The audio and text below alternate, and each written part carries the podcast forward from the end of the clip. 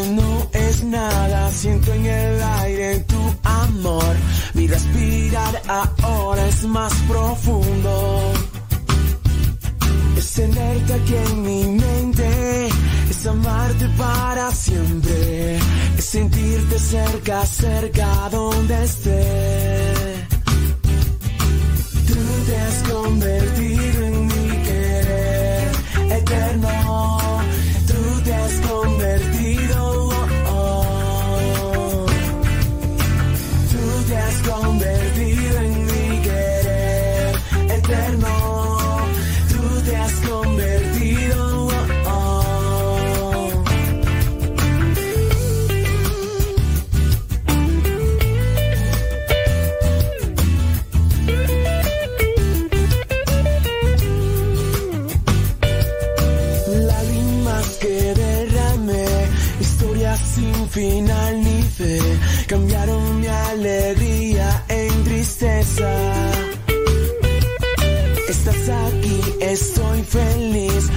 nadie que me quiera así, así, así te amo solo a ti.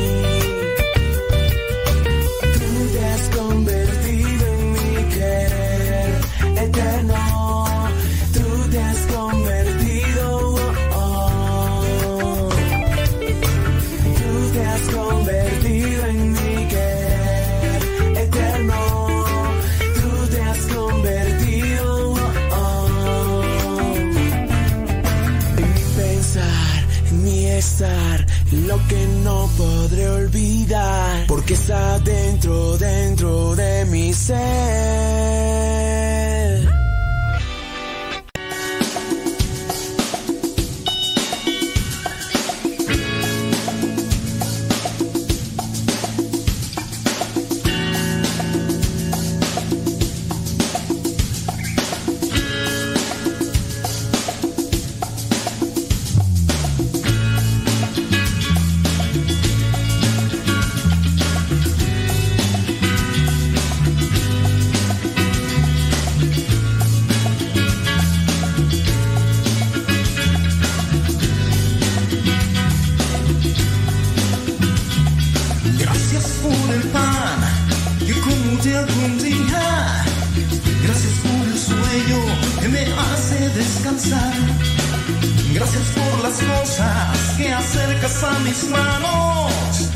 Gracias de que puedo trabajar.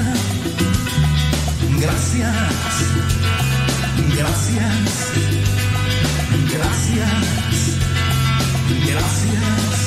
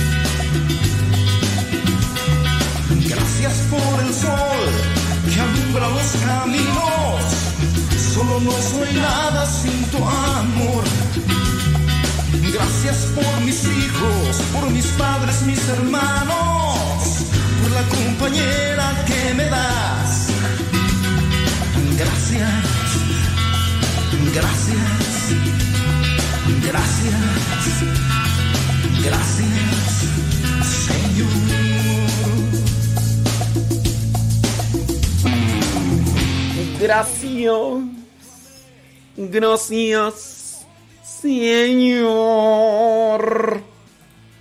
Me avisan, por favor, si se me va el internet, porque el día de hoy me está fallando mucho el internet. Así que ahí les encargo. Ahí les encargo, criaturas del Señor. Que nos avisen, por favorcito, si no es mucha molestia. Ya son 58 minutos después de la hora. Sí. Gracias. Gracias.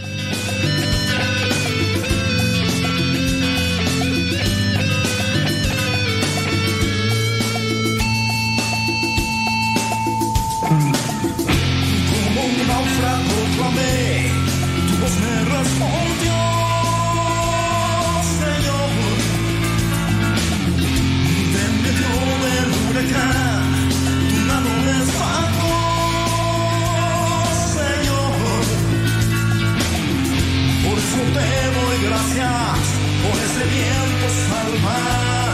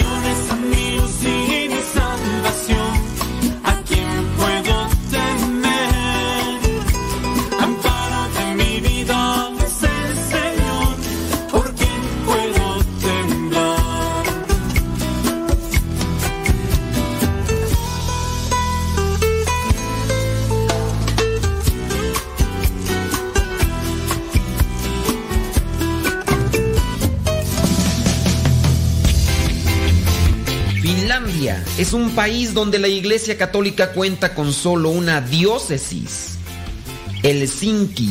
Apenas hay 14.000 católicos. El 2, no, el, el 0.2% de la población local. El 0.2% de la población local. Son 26 sacerdotes y un obispo. 26 sacerdotes y un obispo. Un territorio verde, recuerden es Finlandia, plagado de lagos, bosques e islas, un lugar muy lluvioso. Allí nació y se desarrolló Kel Oscari Juricala, sin formación o interés religioso alguno, con gusto por las matemáticas y competitivo desde pequeño. Kaija Juricala, que es su madre, recuerda que de niño Oscari era un hombre en pequeño que no lloraba fácilmente. Siempre vencía las peleas con sus hermanos cuando peleaban. No es que fuera violento, pero siempre vencía. Con los años, la personalidad de Oscari tomó vuelo estudiando economía, captando incluso el interés de algunos medios de comunicación que publicaban sus artículos donde el joven economista cuestionaba la ética de algunos actores influyentes en la economía mundial, la cultura de la avaricia y la presencia de enormes incentivos financieros para cometer estrategias fraudulentas. Escribe en uno de sus artículos, debería ser contrarrestada por fuertes sanciones. El fracaso de los códigos legales actuales para castigar estos actos ha promovido algo así como la ley de la jungla. Pero en el año 2001, este joven de ideas liberales y materialistas sería sorprendido por Dios, quien le mostraría un nuevo horizonte vocacional. Y Oscari respondería, no fue cosa simple conquistar a un joven que disfrutaba su vida con proyectos profesionales, deseosos de formar una familia, y que además era ateo, pagano, según él mismo lo señala. Dios entonces llegaría a él suavemente y en lo más y en lo que más disfrutaba este joven finlandés. Dios llegó por medio de la economía. Dice este joven, yo leía mucho filosofía. Me interesaba la historia del pensamiento económico. Es curioso cómo encontré, por ejemplo, que la ciencia económica no nace con Adán Smith u otros pensadores del siglo XVIII, sino bastante antes, en concreto con teólogos católicos, con la famosa escuela de Salamanca. Y eso me hizo pensar, bueno, si la ciencia económica nace con teólogos, entonces hay que ver qué hay en la teología. Ese rasgo cultural finlandés por conocer, así el conocimiento competitivo, vendría a seducir con lo trascendente a Oscari.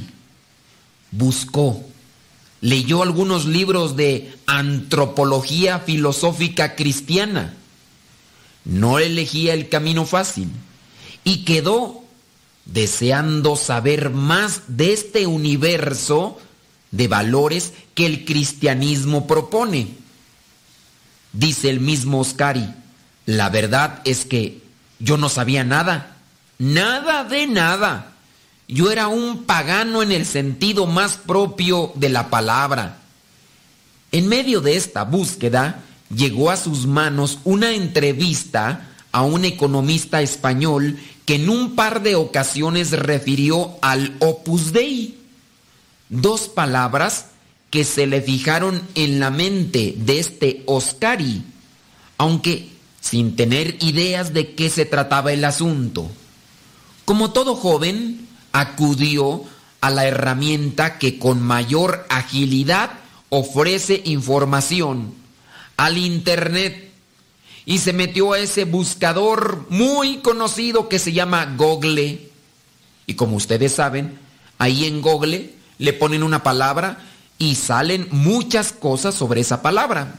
Así le hizo Oscari.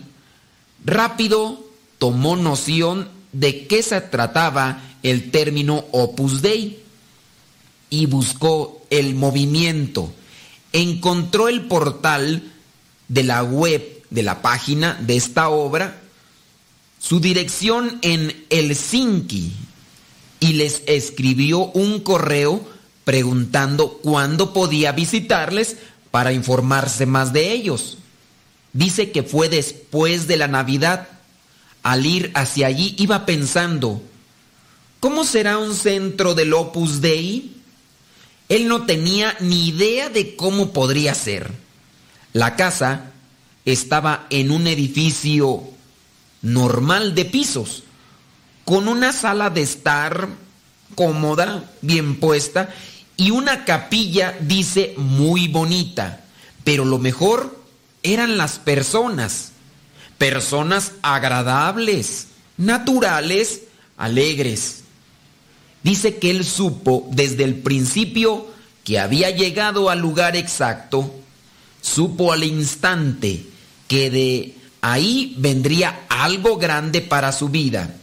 Fue en la primavera del año 2002 cuando Oscari decidió entrar definitivamente a estudiar más sobre el cristianismo. Y ahí, en ese año, comenzó su formación cristiana. En octubre, su felicidad alcanzaría, dice él, un clímax que desconocía hasta entonces, al recibir el primer sacramento, el bautismo. Recuerden que era ateo. Pero había más para él, pues en el camino de la fe, del amar, cuando ya se ha logrado una meta, Dios propone algo más. Caija, la mamá de Oscari, recuerda la transformación que observaba en su hijo. Ella misma dice que cuando empezó a ir por el centro de la obra Note, al charlar con él, que su vida sentimental se abría y se hacía más tierna. A veces se emocionaba cuando estaba hablando de algo. Recordemos que ya la mamá había dicho que Oscari, cuando era niño, parecía un niño, un adulto grande. Parecía un adulto grande. Era serio. Era seco. La mamá de Oscari como que nos quiere decir algo. Que ya cuando nos hacemos grandes, nos hacemos secos, nos hacemos serios, nos hacemos un tanto fríos. Pero sigamos leyendo la nota, que es interesante. Así, a medida de que Dios ablandaba el corazón de Oscari, también sembraba un deseo infinito sobre la oración. Dice él mismo que se acuerda del día en que supo que Dios existía. Y lo supo porque Dios para él era entonces una idea. Era más una idea que una persona.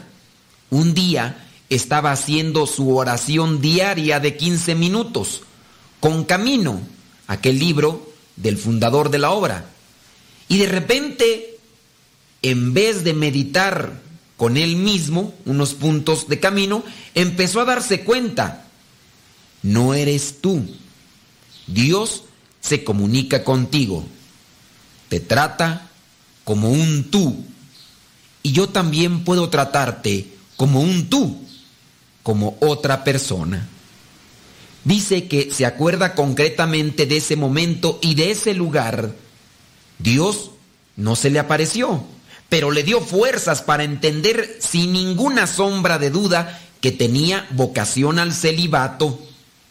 Desde que se decidió, supo que no quería solo intentarlo. Él dijo, si elijo ese camino, lo sigo hasta el final. Así que Calé Oscari caminó, caminó por ese camino que Dios le mostró. Y un día, 22 de abril del año 2016 recibió el sacramento del orden sacerdotal, un nuevo sacerdote para testimoniar la victoria de Cristo. Bonito testimonio, bonito testimonio de este sacerdote Oscari y allá de este lugar, por allá en Europa, que se llama Finlandia, y donde, como vemos, solamente el 0.2% de la población es católico. 14 mil católicos en todo el país, 26 sacerdotes en todo el país, un solo obispo. Y ahora, este joven, encontrando aquellos, aquellas ideas de la economía, se dio cuenta que la economía tenía sus fundamentos con la teología.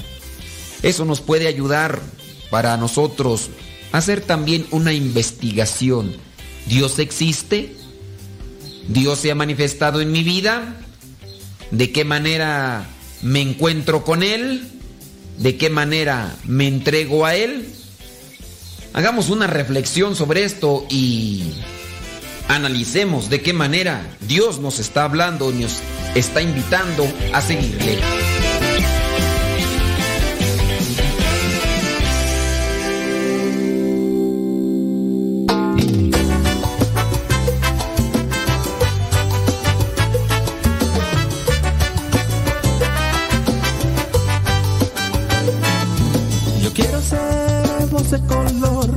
Una sola con todas las demás.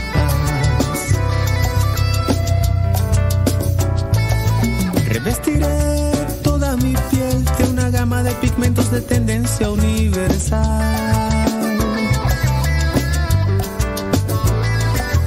Yo quiero ser voz de color que se mezcla una sola con todas las demás.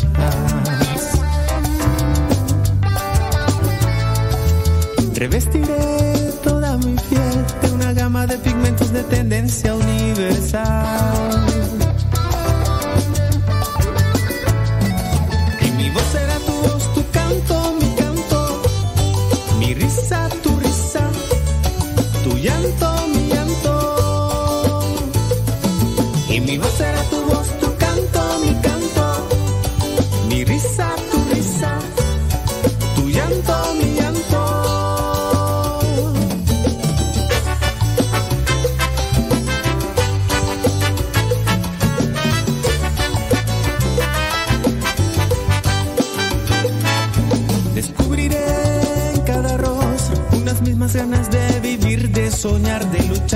say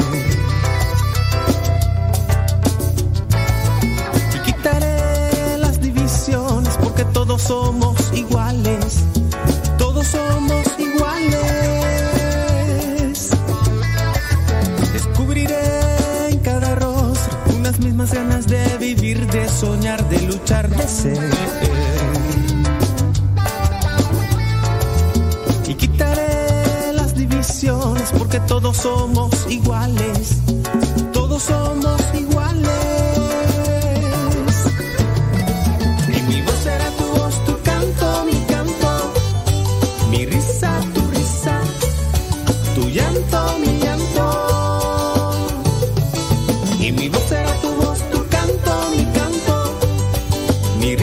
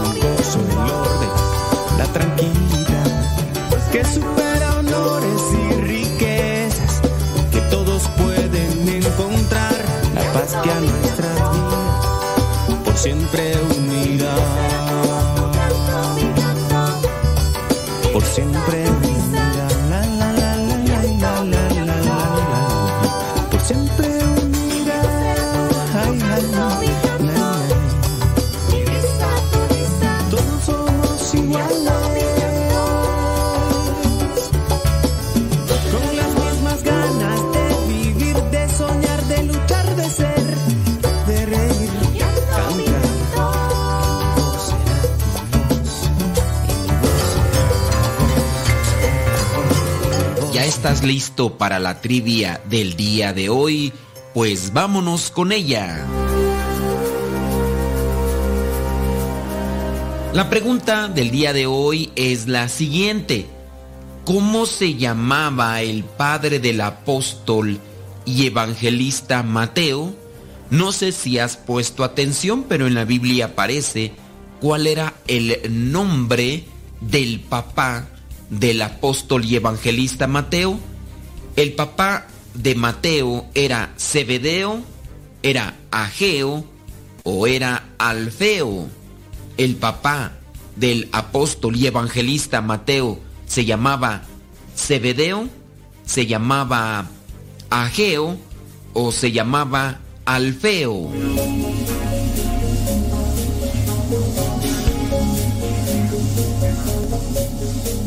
Si tu respuesta fue Cebedeo, pues déjame decirte que no. Si tu respuesta fue Ageo, déjame decirte que no. Pero si tú dijiste que se llamaba Alfeo, congratulations for you. Sí, efectivamente, en Marcos capítulo 2, versículo 14, dice que Alfeo era el padre de Leví, también conocido como Mateo o el recaudador de impuestos. Vamos a ver qué es lo que nos dice la Sagrada Escritura. Dice, al pasar, vio a Leví, hijo de Alfeo, sentado en el lugar donde cobraba los impuestos para Roma. Jesús le dijo, sígueme. Leví se levantó y lo siguió. Hay que distinguir, porque también Alfeo aparece en la Biblia como padre de Santiago el Menor. Ahí nosotros sabemos que Santiago el Menor, para distinguirlo de Santiago el Mayor, que es hijo de Zebedeo. Santiago, hijo de Alfeo. Santiago el menor. Pero también Alfeo era el papá, en este caso, de Judas, conocido como Tadeo, y de otro José, que se menciona también ahí en Marcos 15:40. Esto te lo menciono para que no lo vayas a confundir y vayas a pensar que es el mismo Alfeo. Alfeo era el otro papá de los otros apóstoles. Los papás sin duda vienen a ser personas muy importantes en nuestras vidas. Según su acompañamiento, uno puede tener repercusión en la vida. Yo no dudo ni tantito que los papás de estos apóstoles hayan en algún modo repercutido para que ellos pudieran tener ese conocimiento y disposición para poder distinguir entre aquellos mensajeros que se presentaban en esos tiempos y que ellos pudieran distinguir quién era el Hijo de Dios, el Mesías, para comenzarlo a seguir. Su apertura de corazón, pero también su entrega y disposición, hizo que Jesús mismo los llamara y al mismo tiempo estos fueron llamados apóstoles. De entre muchos que seguían a Jesús, Jesús los escogió para llamarlos apóstoles.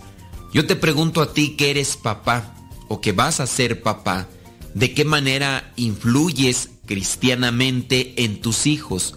Ellos pudieran encontrar la vocación gracias a tu ejemplo, gracias a tu enseñanza, gracias a tu testimonio o podría considerarte que por tu actitud ante las cuestiones de la fe, ellos más bien tomaron una postura de distancia con respecto al conocimiento y acercamiento a Jesús.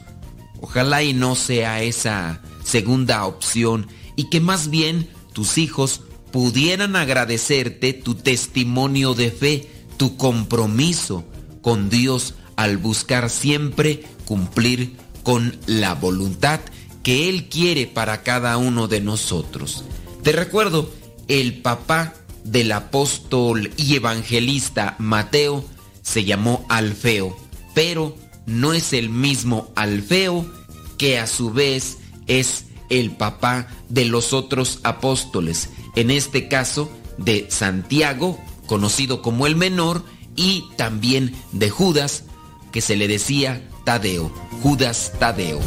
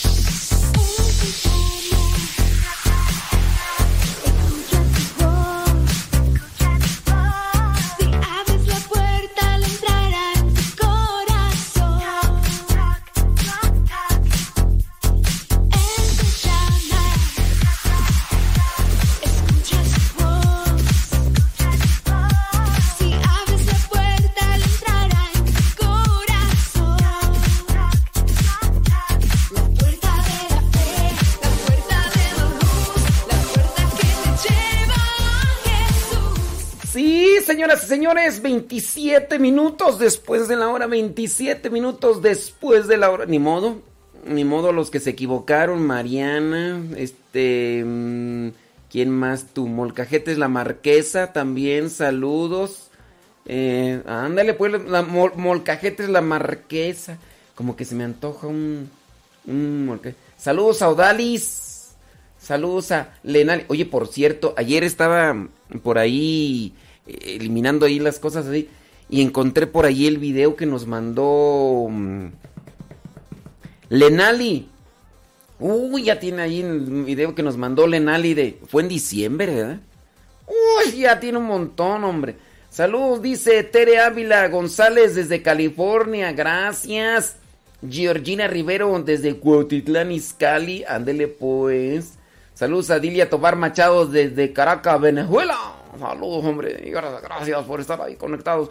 Andy Peralta desde Huichapan, Hidalgo. Erika Gómez desde Los Ángeles, California.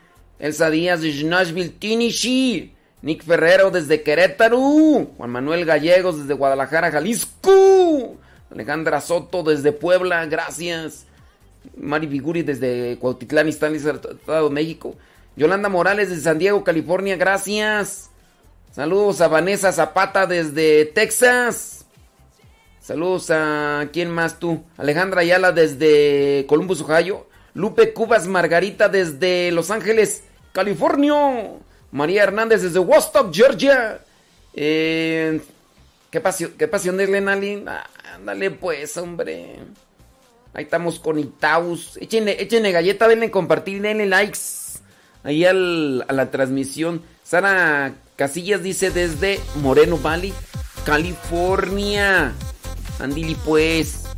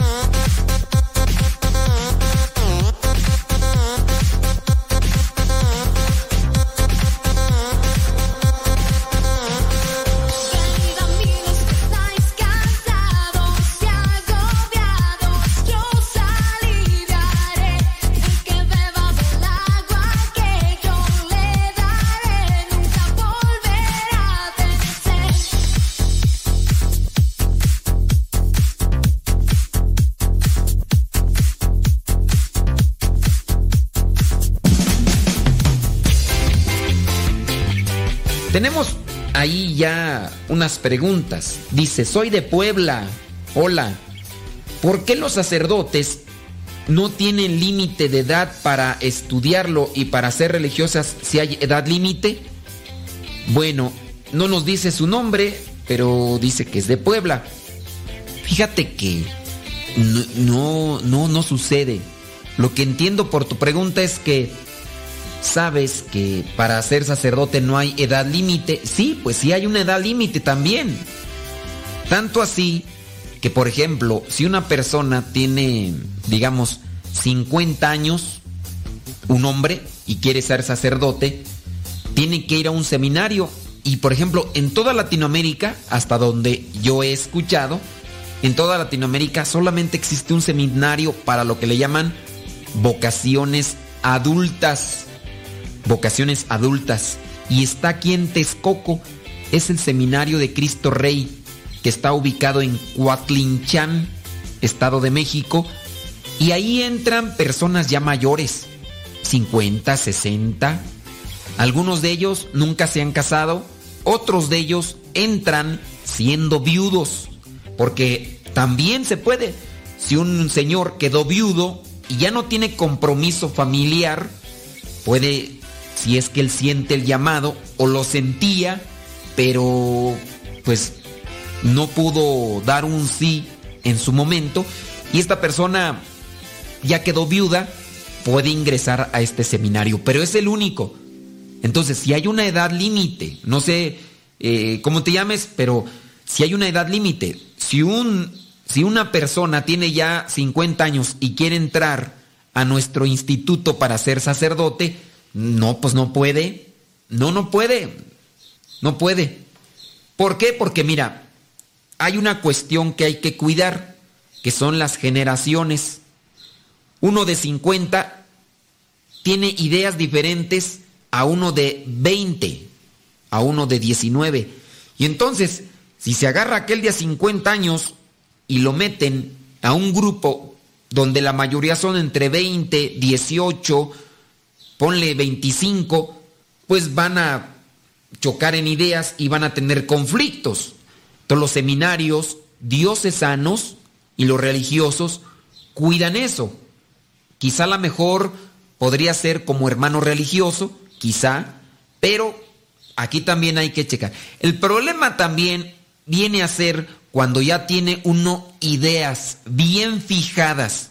Quizá la mejor aquel de 50 años quiere entrar, pero ya le dicen que se tiene que levantar a cierta hora, que tiene que hacer apostolado, que tiene que dejar cierto tipo de actividades y como ya tiene ideas fijas, es difícil a veces cambiarle esas ideas. No digo que sea imposible, pero sí es difícil. Entonces, respecto a tu idea de que los sacerdotes no tienen límite de edad para estudiar, para ser sacerdote, pues estás equivocada o equivocado. Bueno, en este caso yo supongo que eres mujer, pero sí, si hay una edad límite, hay un tiempo. Está el seminario de vocaciones adultas, pero es digamos que un seminario único en toda Latinoamérica. Y también habrá su edad límite. Si ya llega aquí de 80 años, está enfermo y necesita mucho cuidado, pues le van a decir, ¿sabes qué? No, no se puede. Mira, en el caso de las mujeres para ser religiosas, yo conozco una comunidad donde han entrado mujeres que tienen más de 40 años. Aquí está en el Distrito Federal. Es una comunidad de religiosas contemplativas, de claustro. No salen, están ahí realizando cierto tipo de actividades y dedicadas a la oración. Retomo el tema de las ideas fijas. La cuestión aquí es que cuando una mujer de ya de 40, 45, 50 años quiere entrar a una comunidad religiosa donde hay una norma, donde hay reglas, en ocasiones es difícil que la mujer logre entrar a ese terreno de la regla, de los mandamientos o del orden de actividades, porque como ya tiene ideas fijas, pero sí quiero borrarte la idea. En el caso de las religiosas, hay comunidades donde por cuestiones de ideas ya no permiten ingresar a otras, pero si hay comunidades y no es algo que se tenga establecido dentro de lo que es el derecho canónico, si establece que tienen que tener una edad para ser sacerdotes, para entrar. Por ejemplo, un joven de 18 años no puede ser ordenado sacerdote, no puede. Entonces tiene una edad para comenzar a estudiar. Pero en el caso de las religiosas, hablando en el caso de Santa Teresita del Niño Jesús, en este caso ella era muy pequeña y se pidió un permiso al Vaticano para que ella pudiera ingresar. En el caso de ella. En el caso de ser mayor, no lo sé, no, que no, nunca lo he visto, nunca he visto que diga, a ver, las religiosas solamente pueden aceptar a mujeres de 35 años para abajo. No. Yo conozco comunidades contemplativas, te digo, donde han entrado mujeres que ya son más de 40 años, que quizá ya tenían una vida realizada en el ambiente familiar. Eso sí, no se acepta personas que tengan, mm, digamos, un compromiso familiar. No puede ser sacerdote un muchacho que haya tenido una aventura y que por ahí haya dejado un hijo. No, no, no puede. Si, se si echa mentiras y se descubre a, esa, a ese joven, a ese muchacho, a ese señor, se le prohíbe entrar en la vida eclesial porque tiene un compromiso familiar. En el caso de la mujer, en el caso de la mujer es diferente. Digamos que si ella ya no tiene compromiso con el niño, puede entrar. Y ahora que recuerdo también en el caso del hombre, si el hombre engendró a un niño, pero no vivió con la mujer, pero el niño ya tiene 21 años, ya es mayor de edad, ya tiene una vida realizada, se puede platicar con el obispo y también llegar a un acuerdo, si es que este señor quiere encaminarse a las órdenes sagradas. Pero sí quiero quitarte esa idea. No hay en el derecho canónico algo establecido para que se impida que las mujeres puedan entrar en una comunidad religiosa. No lo hay. Algunas comunidades tendrán su manera de pensar, su manera de trabajar respecto a esto, pero una de las ideas puede ser esta por la incompatibilidad de ideas. Esta mujer tiene 40 años, las otras mujeres están entre 20 y 25 años y otras veces que se ha intentado, de repente hay fricción, hay choques, ideas diferentes y a veces no hay aceptación, en fin, son varias cosas. Pero de que hay comunidades religiosas, las hay. Si quieres, trata de buscar ahí en, ahí en donde estás, en Puebla, trata de buscar otras comunidades, si no trata de buscar en México y ya puedes investigar para que tengas una respuesta. Otra pregunta que nos llega, dice Padre, ¿por qué es tan difícil para que los padres confiesen? Dicen que no, pero sí es un poco difícil. Soy Lucía de Cuernavaca. Ahí yo no sé cómo, cómo está la, la pregunta, Lucía, ¿Por qué es tan difícil para que los padres confiesen?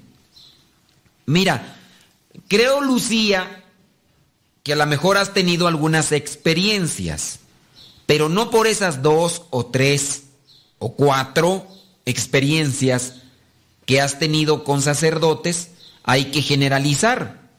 Yo mismo estuve en Cuernavaca, en catedral, toda la noche confesando, toda la noche confesando en un retiro. Cuando las religiosas que estaban ahí también de encargadas, más o menos en la madrugada, eran como las dos o tres de la madrugada, ya me habían designado un cuarto en la zona de huéspedes de la casa de unas religiosas de ahí de Cuernavaca. Y me dijeron, padre, ya váyase a descansar. Le dije, pero hay muchos muchachos, hay muchos jóvenes que se quieren confesar. Dice, pero usted tiene que descansar, mañana tiene misas, mañana va a viajar de regreso a México, tiene misa. Le dije, no importa, vamos a echarle rayas al tigre. Y ahí estuve hasta las 6 de la mañana. Hoy mismo estuve confesando en misa, terminó la misa y seguí confesando. Conozco muchos sacerdotes que se entregan a la confesión. Creo que no hay que generalizar por un caso o dos. A menos de que yo entienda mal tu pregunta, y cuando te refieres a los padres, te refieres a los papás, a los esposos, y que es difícil que se confiesen. Yo ahí no entiendo bien tu pregunta, cómo va, pero bueno, ahí ya es una cuestión personal de por qué los papás no se confiesan, de por qué los papás pues tienen pues ese rechazo a este sacramento que les va a servir para entregarse más. Esa es una de las cuestiones que yo te podría comentar. No sé si la pregunta estuvo mal acomodada y así mi respuesta, pero sí, no todos los sacerdotes, no todos los sacerdotes están en una indisposición para confesar. Hay que tener ahí mucho cuidado con esto. No hay que generalizar. No porque me encontré un policía malo hay que pensar que todos son así. No, Habrá otros que son peores, ¿verdad? Pero en el caso hay que tener cuidado, no generalizar.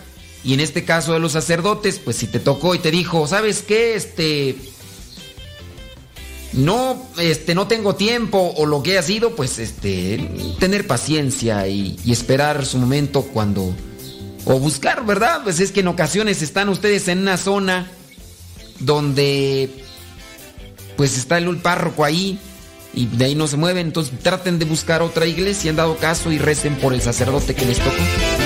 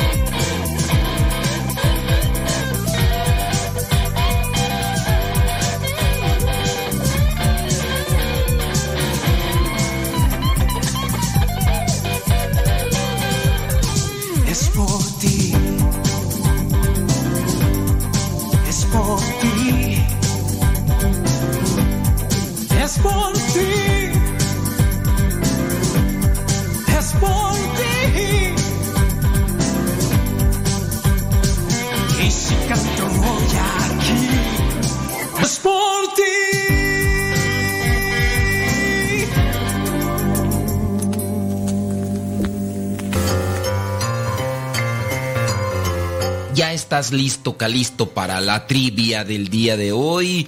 Bueno, pues ahí va. La pregunta del día de hoy es la siguiente. Es un tanto difícil, pero esperemos que te sepas la respuesta y si no, que aprendas con ella. La pregunta es, ¿cuál era el primer nombre de Josué, el sucesor de Moisés? Si sabes de la historia de la salvación, sabrás que Moisés sacó al pueblo de Israel de Egipto y que lo llevó por el desierto, pero después, él como todo ser humano tuvo que morir, tuvo que seguirle a alguien, en este caso su sucesor fue Josué, él fue el encargado de llevar al pueblo de Israel a la tierra prometida. Pero, ¿cuál era su primer nombre? ¿Cuál era el primer nombre de Josué, el sucesor de Moisés? Era Oseas, era Misael o era Caleb. ¿Cuál era el primer nombre de Josué, el sucesor de Moisés? Era Oseas, era Misael o era Caleb.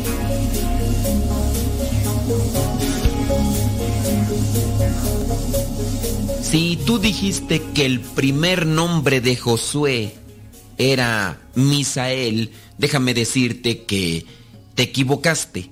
Si tú dijiste que el primer nombre de Josué era Caleb, también te equivocaste. Resulta que el primer nombre de Josué era Oseas. El primer nombre de Josué era Oseas. Y tú lo puedes comprobar en el libro de los números capítulo 13 versículo 16. Números 13 versículo 16 donde dice, estos son los nombres de los hombres que Moisés envió a explorar el país. A Oseas, hijo de Nun, le cambió el nombre y le puso Josué. Moisés pues los envió a explorar la tierra de Canaán y les dijo, aquí encontramos en el versículo 16 que a Oseas, hijo de Nun, le cambió el nombre y le puso Josué. ¿Cuál era el nombre de Josué? ¿Cuál era el primer nombre de Josué? Era Oseas. ¿Cuál era la tierra prometida que Dios le daba al pueblo de Israel? Era Canaán. Canaán. Y aquí fue donde enviaron estos exploradores y encontraron que era un lugar prodigioso, pero que pues tenían que vencer a muchos, pero muchos enemigos. En este caso, Josué fue el que entró a la tierra prometida. Moisés no pudo entrar. Él solamente la miró de lejos. Caminaron durante 40 años, pero por alguna razón no pudo entrar a la tierra prometida Moisés. Pero hablando de la tierra prometida como tal, sabemos que fue un hombre justo, un hombre que cumplió con la voluntad de Dios, un hombre que se arriesgó por encima de sus miedos, un hombre que se dice también era tartamudo, pero que aún así siempre buscó cumplir con la voluntad de Dios. Nosotros tenemos la oportunidad de cumplir con la voluntad de Dios todos los días, pero tenemos también que dejar sucesores, personas que vayan también cumpliendo con la voluntad de Dios, así como Moisés tuvo que buscar a Oseas. Y después le cambió el nombre a Josué. Cambiar el nombre en la Biblia viene a determinar una misión. Por eso hay algunas comunidades religiosas en las que se les cambia el nombre a los que ingresan a la comunidad y hacen votos religiosos. Es una misión diferente, es un nuevo compromiso, es una nueva etapa. Por eso es que se cambia el nombre. No hay necesidad para algunos de nosotros cambiarnos de nombre, hay que cambiar de actitud y de postura y buscar conocer qué es lo que nos pide Dios y de ahí en adelante caminar por los senderos de Dios para llegar a esa tierra prometida, es decir, el cielo.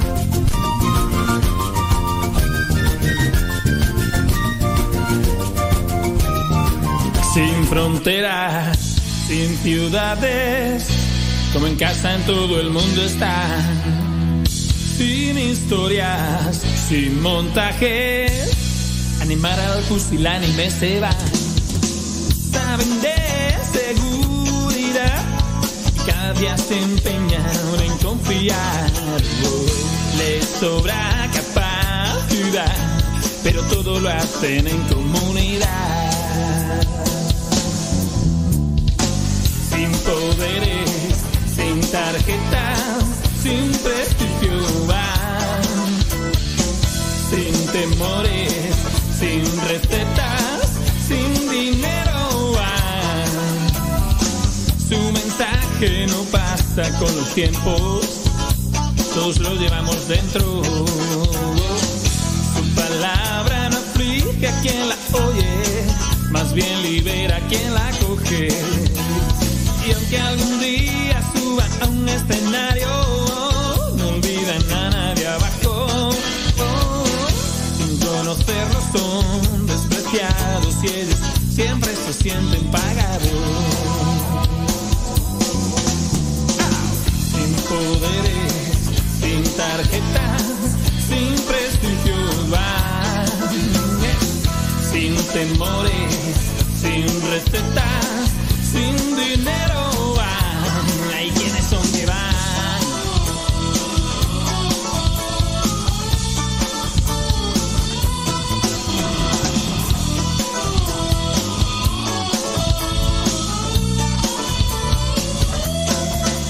Son amigos de todos, son refuerzo de todo.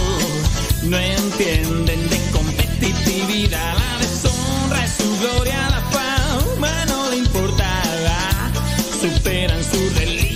son pobres y enriquecen gente segura y sencilla, pero que busca la atención de la vida. Que los rechaza nunca alcanza a explicar el mal que ven su actuar. Sin poderes, sin tarjetas, sin prestigio. Sin temores, sin recetas, sin dinero van. ¿Quiénes son que van sin poderes, sin tarjetas,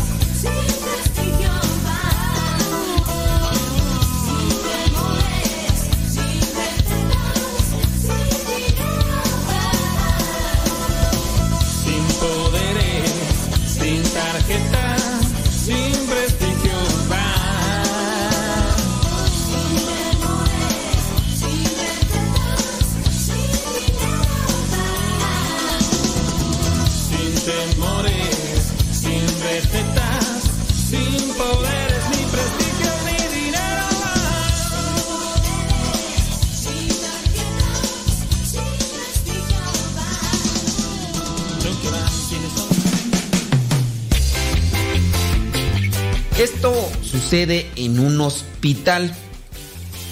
Resulta que Juan Luis García García, que es un sacerdote de 59 años, que recientemente regresó de Ecuador a su Sevilla natal, pues él siendo párroco de San Joaquín en el barrio de Triana, y ha pasado 45 días de misión en Quinindé, al norte del país, donde se encontró un desolador panorama de pobreza.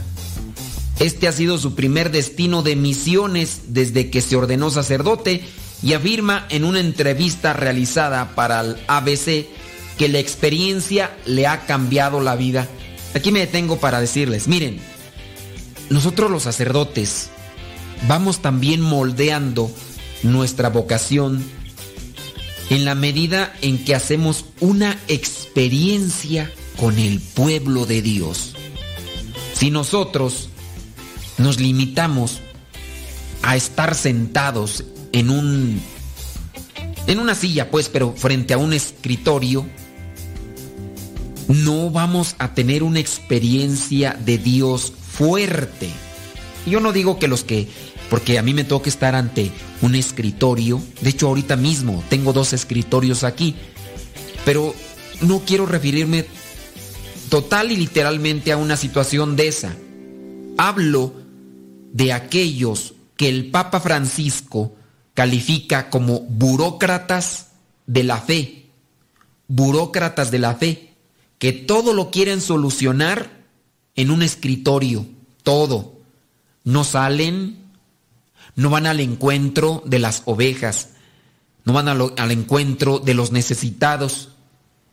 Dice el Papa Francisco que necesitamos ser una iglesia en salida, una iglesia en salida, es decir, salir al encuentro del necesitado, así como el buen pastor sale en busca de aquella oveja extraviada, de aquella oveja perdida, y la encuentra, la encuentra en un lugar ahí ya en peligro, llega a rescatar la oveja y se la pone en sus hombros y regresa, regresa a donde está el rebaño, contento, feliz, porque ha encontrado aquella oveja que a lo mejor anduvo por aquí, por allá, y después cayó en un lugar donde no podía salir, donde necesitaba la mano la mano del buen pastor para sacarla.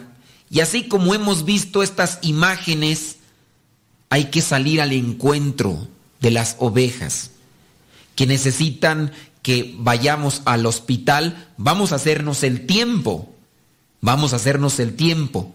Por ejemplo, hay veces que no podemos en el momento, no podemos en el momento, pero que me esperen, porque Imagínate que estoy confesando a alguien o estoy en plena misa y llega una persona y me dice, quiero que ahorita, ahorita vaya conmigo al hospital porque tengo un enfermo. Pues yo le diría, con la pena y todo, pero espérate a que termine y ahorita voy. Digo, habrá casos. Si estoy viendo el partido de fútbol, ahí sí no sería correcto que le diga, sí voy, pero deja que termine, es que es la final. Es la final y ese partido de México contra no sé quién. Eh, tengo que verlo. Ahí el sacerdote estaría equivocado, desviado. Estaría mal, muy mal. Pero hay cosas que no se pueden interrumpir. Hay cosas que no se pueden interrumpir. Y en este caso hay que ir al encuentro. A mí no me toca estar en una parroquia como tal, pero atendemos una capilla donde salgo a celebrar, en ocasiones vienen personas para que vayamos a los hospitales a atender a algún enfermito, nos hacemos el tiempo, vamos a las casas, nos hacemos el tiempo, porque no estamos nosotros en una parroquia con tiempo completo para eso, pero nos hacemos el tiempo. Y en la medida en que el sacerdote hace una experiencia, también se fortalece su vocación. Por eso, me atrevo a decir que si después de muchos años un sacerdote de repente siente que su vocación está en decaída, también eso quiere decir que él mismo ha sido el causante de eso, porque no ha salido al encuentro de sus ovejas, de los, de las, de los fieles que están a su cargo. Este sacerdote ha salido a hacer una experiencia de misión y dice que le ha cambiado su vida. Tratemos de apoyar a los sacerdotes. Apóyenos con sus oraciones, porque muchas de las veces, si podemos tener una vocación decaída, fría, seca, distante, es porque no hemos hecho la experiencia de Cristo atendiendo a los fieles. Bueno, sigo leyendo este testimonio. Dice que ha ido a hacer esta misión y que le ha cambiado la vida. Tras su vuelta a España, solo piensa en la próxima vez que volverá a estar en ese lugar. Algo que tiene previsto para fechas futuras. Se está poniendo manos a la obra para recaudar fondos en ayuda a los niños del Ecuador. Recordemos que este sacerdote es de Sevilla, España, y ha ido al Ecuador. Especialmente ante el terremoto que sacudió aquel país y que ha intensificado la situación de pobreza. Por eso él piensa en recaudar fondos económicos y llevarlos. Apenas pesaba 25 kilos, dice, en una de las experiencias de la misión que tuvo. Pesaba 25 kilos. Estaba consumida por la enfermedad que iba degenerando su cuerpo lentamente. Ahí estaba, postrada en una cama, con la visión ya perdida. Era una adolescente de uno de los recintos de las aldeas de allá del Ecuador. Solo pedía a esa joven, esa adolescente, solo pedía una cosa al sacerdote Juan Luis cada vez que éste le visitaba. Ella le decía, Padrecito, hábleme de Dios. Padrecito, hábleme de Dios. Ambos se ponían ante la presencia de Dios y hacían una oración. Alma de Cristo, santifícame. Cuerpo de Cristo, sálvame. La joven, con una voz profunda, repetía cada palabra que este sacerdote decía. Ella repetía con el corazón, no con los labios. Así, este sacerdote tuvo una experiencia y entre tanta miseria, el sufrimiento se convierte en algo más con lo que convivir día tras día. Dice este sacerdote, saben sufrir y lo llevan a una resignación que en Occidente no lo podríamos comprender. Hay gente que vive con dos dólares a la semana y es feliz. Allí conoces qué es la generosidad, el sacrificio y el esfuerzo. Allí conoces qué es la generosidad, el sacrificio y el esfuerzo. Nosotros lo hemos comprobado y ustedes bien lo saben.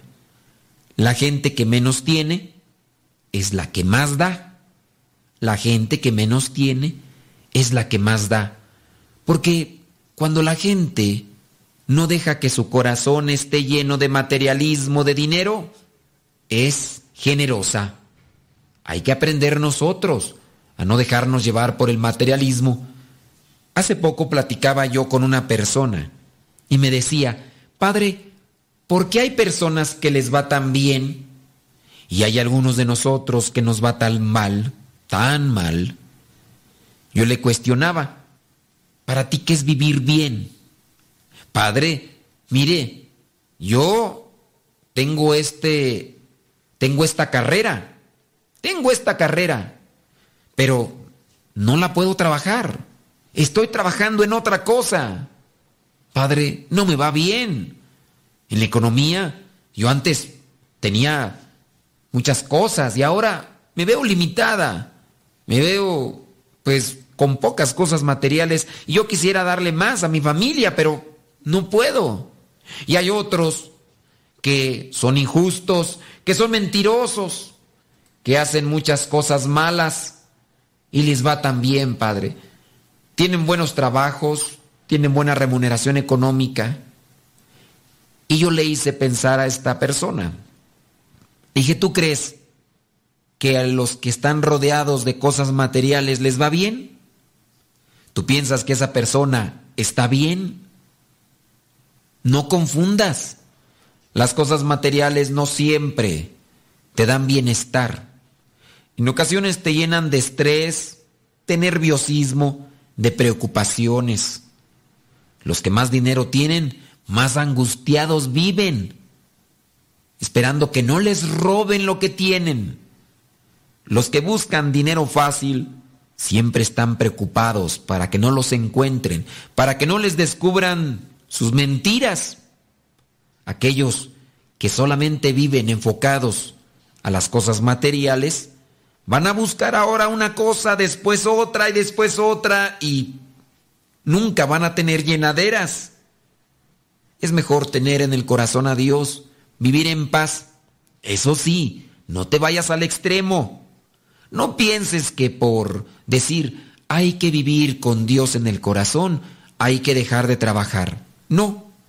Esfuérzate, busca un trabajo bueno, lucha, pero que tu objetivo no sea solamente el acumular cosas materiales pensando que eso te va a dar la felicidad, porque puedes estar rodeada de cosas materiales, pero siendo infeliz. Pero busca a Dios. Dice Mateo capítulo 6, versículo 33. Busca primero el reino de Dios y lo demás vendrá por añadidura. Este sacerdote sevillano salió a hacer una experiencia al Ecuador y pudo encontrarse con las personas necesitadas de Dios, pobres materialmente y necesitadas de Dios. Quizá, a lo mejor este sacerdote, si busca bien allá en España, podrá encontrar personas ricas materialmente, pero pobres, muy pobres espiritualmente. Tanto así que sabemos que en España hay iglesias que se han vendido porque ya no van fieles, ya no van personas que busquen a Dios. Cuando una ocasión recibió una carta la Madre Teresa de Calcuta de un sacerdote que vivía en una parte de Inglaterra, el sacerdote le pedía que le diera la oportunidad de estar con ellas para encontrarse con los necesitados, con los pobres, que quería ayudar.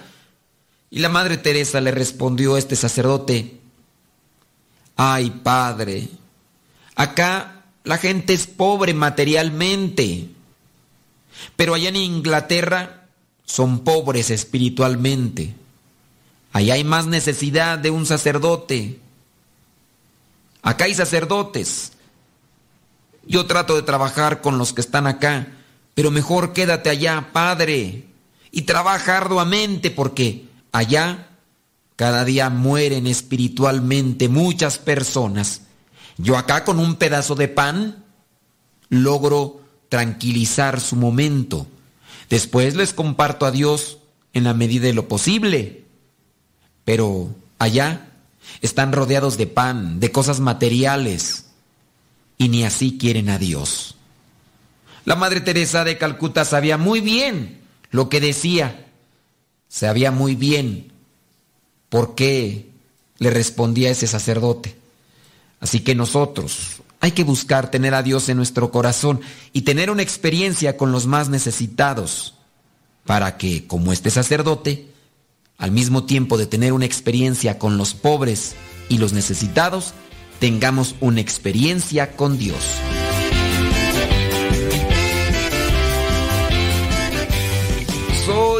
La niña Melisa Puga Herrera de Guadalajara. Dice, y como siempre escuchando su bonito programa, quisiera que me explicara qué es un párroco y un vicario. Gracias. Ok, Melisa, gracias por escucharnos. Mira, un párroco es el que está al frente de una parroquia. ¿Qué es la parroquia? La parroquia, digamos que es un sector un, un territorio donde están los fieles, los cristianos bautizados en la Iglesia Católica Apostólica y Romana. Es así como un estado, pero una parroquia abarca un sector más pequeño.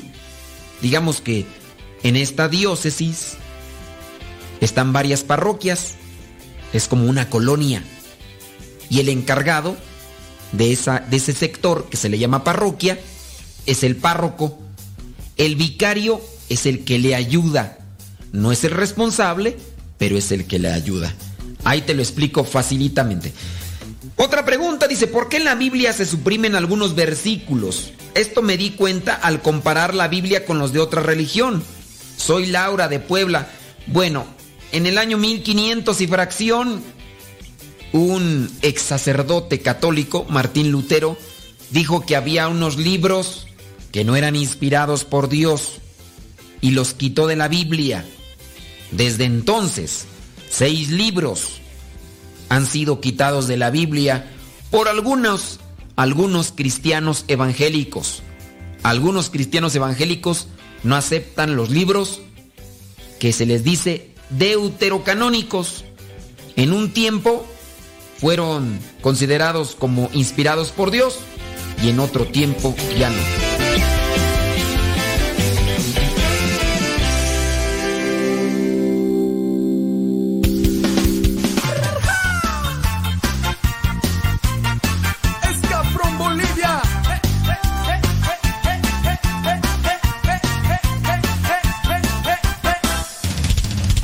Qué hermoso es escuchar que murmuran en tu contra y que critican tu forma de alabar. Pero qué bello es oír cuando hablan para vos, porque tu vida la entregaste a Dios. Pero qué tierno es que piensen de que somos unos locos, zanahorias, aleluyos y demás. Pero que super escuchar que empiezan a criticar por la forma en que nos gusta alabar. Lo loco, loco, loco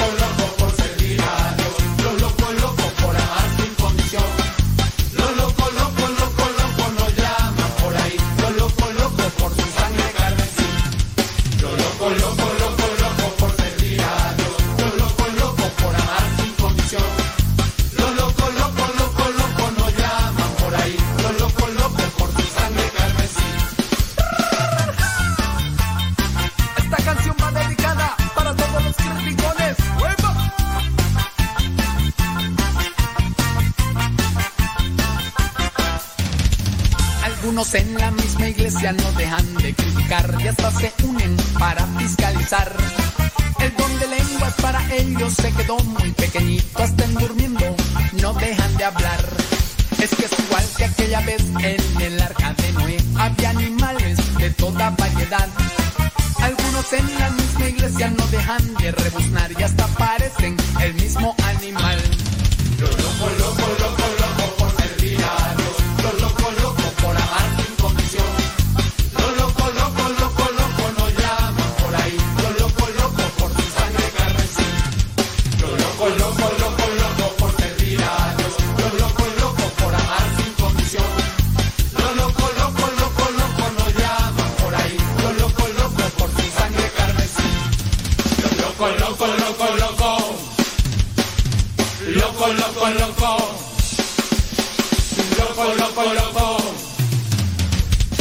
Loco, loco, loco.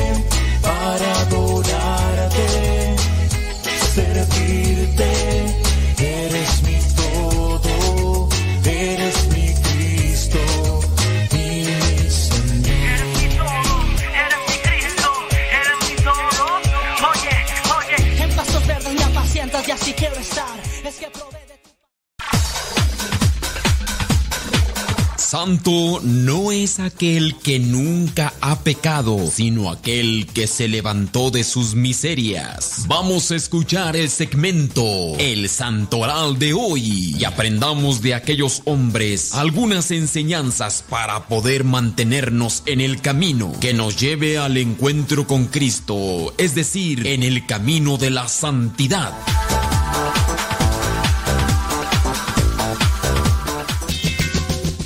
Dice Gaby González que, que, ahora por qué el programa está grabado. Ah, el programa está grabado porque. Pues, porque yo quiero. Son las 9 de la mañana con 18 minutos. Hoy día lunes 23 de agosto. Es un programa grabado, Gaby González, porque. Porque se me antoja. No más por eso, no más por eso. ¿Alguna dificultad? ¿Alguna dificultad? Saludos a Pérez Fabi allá en Phoenix.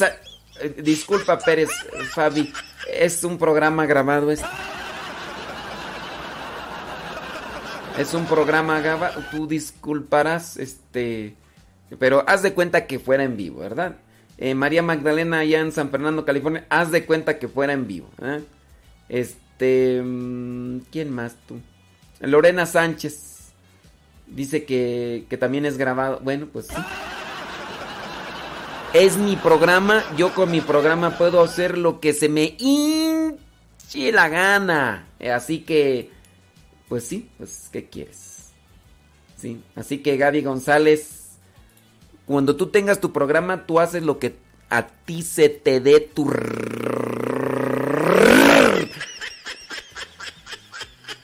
¿Sí?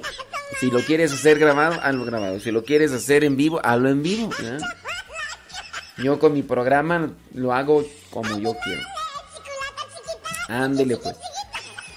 Ay, Dios mío santo. Saludos a Betty Galván en Springfield, Oregon. Búsquenle, búsquenle, búsquenle. ¿Eh? Sí, búsquenle. Sí, sí, sí. Saludos, Lenali. Sí, no, no te Es grabado, Lenali, es grabado, ya ves. Además tenemos a esta ya, la inspectora. Inspector, la inspectora Ardilla. Ay, Dios santo. Así, había uno, ¿no? Que el inspector Ardilla. Sí, sí, sí, sí. Bueno. El día de hoy, 23 de agosto, 23 de agosto, la iglesia tiene presente en el calendario litúrgico a Santa Rosa de Lima, 23 de agosto. Pero fíjate que pasó algo bien chistoso. Se busca, por ejemplo, poner en el calendario litúrgico, en el santoral, a los santos casi siempre cuando en la fecha que mueren. Por ejemplo, Santa Rosa de Lima murió un 24 de agosto del año 1617. Y estamos hablando de que cuando ya la canonizan, estamos hablando del año 1700 y fracción, 1700 y fracción, o sea, muere en 1600, ¿no? 17. Para el año 1700 y fracción se canoniza, o sea, pasaron más de 100 años, ¿no? En esa fecha dijeron, oye, pues murió el 24 de agosto. ¿Qué tal si ese día ponemos la ponemos en el santoral. Y dijeron, no, no, no, no, no. Este, porque el 24 es día de San Bartolomé Apóstol. Y pues obviamente, pues, ¿quién va a estar? ¿Qué- O sea, sí es mujer y todo, pero pues es San Bartolomé, San uno de los apóstoles, el 24. Pues sí. Ya después dijeron, a ver, entonces, ¿qué fecha está libre por ahí en el santoral para poner a Santa Rosa de Lima? Y para el año 1700 y fracción dijeron, pues nada más queda el 30 de agosto, tú. Bueno, pues pongámosla el 30 de agosto, ¿no? Esto sucedió en el año 1700 y fracción. Y así se comenzó a celebrar allá en Lima, Perú, porque Santa Rosa de Lima, quien todavía muy niña destacó por su gran austeridad y recibió en Lima, ciudad de Perú, el hábito de las hermanas de la tercera orden regular de los predicadores, entregó la penitencia y a la oración, ardiendo en celo por la salvación de los pecadores y de los indígenas por quienes deseaba de dar su misma vida, se sometía de buena gana a toda clase de sufrimientos para ganarlos por Cristo. Y bueno, esto allá en el año 1700 y fracción cuando se canonizó, 30 de agosto. Pasaron 100 años, pasaron más de 100 años y en el año 1900 y fracción, en el año mil- 1900 y fracción, eh, dijeron, oye, pues que ya hay un espacio en el calendario litúrgico. ¿Qué, qué, qué día queda? A ver, un día cercano, más cercano del 24 que murió, porque el 24 no se puede poner. ¿Qué día más cercano? Oye, pues que hay un espacio en el día 23. 23 de agosto. Bueno, pues vamos a ponerle el 23 de agosto. Pero en Perú, lugar donde nació, se sigue celebrando el 30 de, agosto. El 30 de agosto. Aunque en el calendario aparece el 24 de agosto. No, perdón, en el calendario aparece el 23. Y así se quedó. A nivel universal, en la iglesia, 23 de agosto. En Lima, Perú, se queda el 30 de agosto como se celebró por más de dos siglos. Sí, ¿verdad? Porque un siglo son 100 años, ¿no? Entonces, ahí está. Y en México también se celebra el 30 de agosto. En México se celebra el 30 de agosto. Esto para los que eh, pues tengan ahí esa duda de por qué, oye, estos cambios. Y ustedes dirán, bueno, pero ¿por qué desde un inicio no se puso a Santa Rosa de Lima el 23 de agosto? Miren, en los- el calendario litúrgico se ha venido haciendo cierto tipo de actualizaciones. Y hay algunos de los santos que han tenido mucha mención, pero este no es que se tengan así datos muy muy presentes. Por eso es que a veces nada más es una tradición, pero datos históricos no se tienen. Y entonces por eso no se tiene mucha relevancia. Si ustedes se dan cuenta en el calendario litúrgico hay muchos santos, pero algunos de ellos vienen a, ser más mencionados que otros porque se tiene más más presencia. Por ejemplo, mañana. Mañana hay más santos, pero entre ellos está Bartolomé o Natanael. Pues obviamente un apóstol, pues figura más. Van ay, pero ¿por qué esas discriminaciones? Pues que es que quieran o no, sobresale más la figura de San Bartolomé.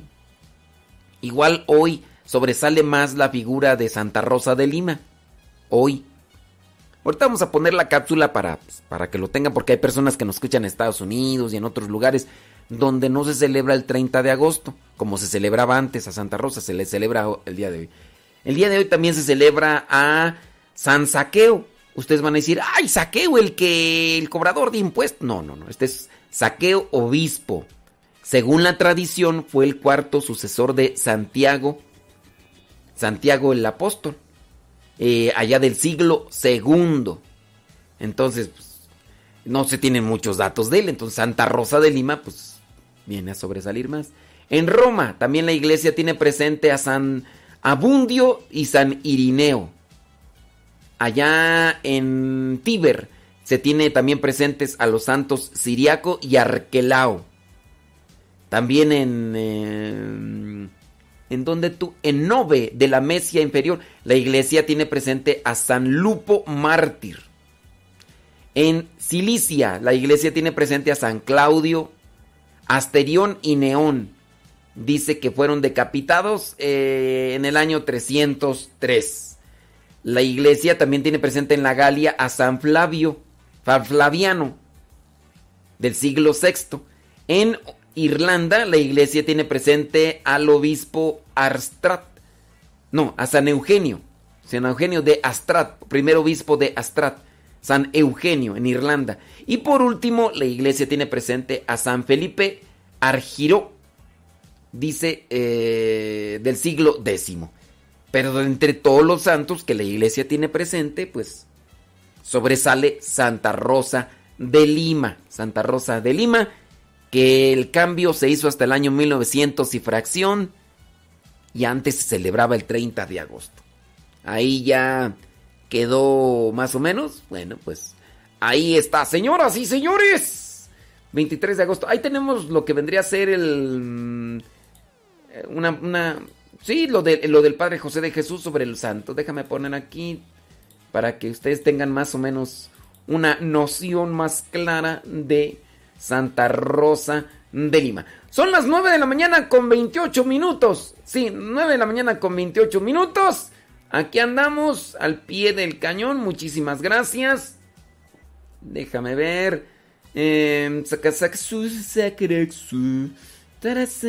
Sururu. Mira, ya, ya algunos, ya algunos este, empezaron a decir que este programa es grabado así.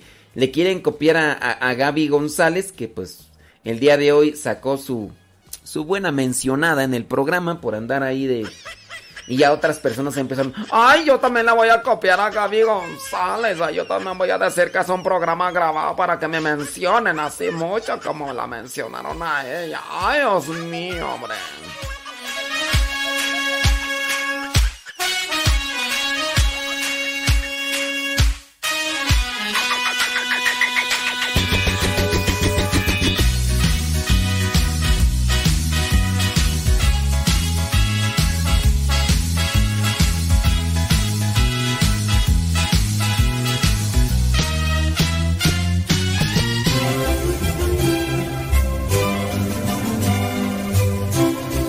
El 23 de agosto se celebra a Santa Rosa de Lima, que fue la primera mujer del continente americano declarada santa. Ella nació en Lima, Perú, en 1586. La bautizaron con el nombre de Isabel, pero como su mamá vio que tenía un rostro siempre sonrosado, le empezó a llamar Rosa. Santa Rosa de Lima decidió dedicarse totalmente a Dios, pero no fue monja. Pidió ser admitida con las terciarias dominicas que sin ser religiosas siguen las normas de Santo Domingo. Se fabricó una pequeña habitación en el terreno de la casa donde vivía y allí se dedicó a practicar por largas horas meditaciones, penitencias y oraciones. En esa habitación pasó el resto de su vida. Solamente salía para ir a misa o para socorrer algún enfermo. Esto nos enseña que se puede llegar a ser santo incluso sin salir de casa. Es suficiente vivir en unión con Dios y viviendo el amor. Ella predijo la fecha de su muerte con tres años de anticipación. Murió a la edad de 31 años el 24 de agosto de 1617. Ujú.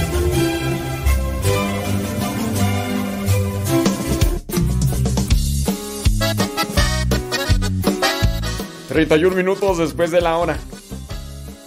¿Se imaginan? ¿Sabes también quién este así pronosticó su... Digo, no estamos comparándolo, dan Cepillín. Cepillín. Ricardo González, alias Cepillín. Él desde ya un, dos, tres años antes de, de que se petateara decía, yo me voy a morir cuando tenga tantos años. Tantos años. Y pues sí. Murió cuando más o menos dijo. Y no es porque se haya provocado la muerte. Ay, sí me voy a suicidar. No, no, no. En su caso fue porque pues, hay un problema del corazón, pero eh, fue curioso que muchos se empezaron a sacar las entrevistas que él decía, no, pues yo para tal año más o menos me voy a petatear. Y fíjate que sí. Así también acá San... Digo, no lo estoy comparando, ¿verdad? Na- na- nada que ver. Es lunes 23 de agosto. Es un programa grabado, dicen por ahí.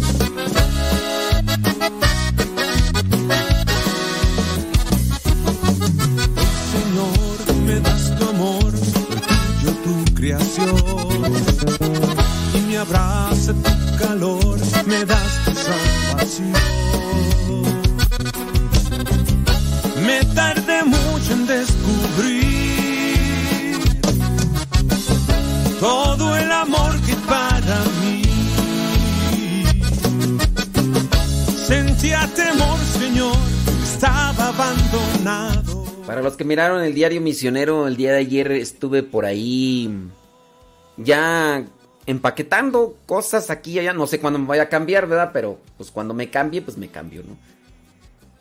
Y dentro de las cosas que estuve por ahí revisando y todo, pues que me encuentro con unos discos y... Unos discos del año 2005. De hecho, ya subí un programa de esos de Misión Joven. Participé en pocos programas, como unos cuatro o cinco. Bueno, no sé si participé en otros programas de los cuales no tengo el recuerdo, lo guardado.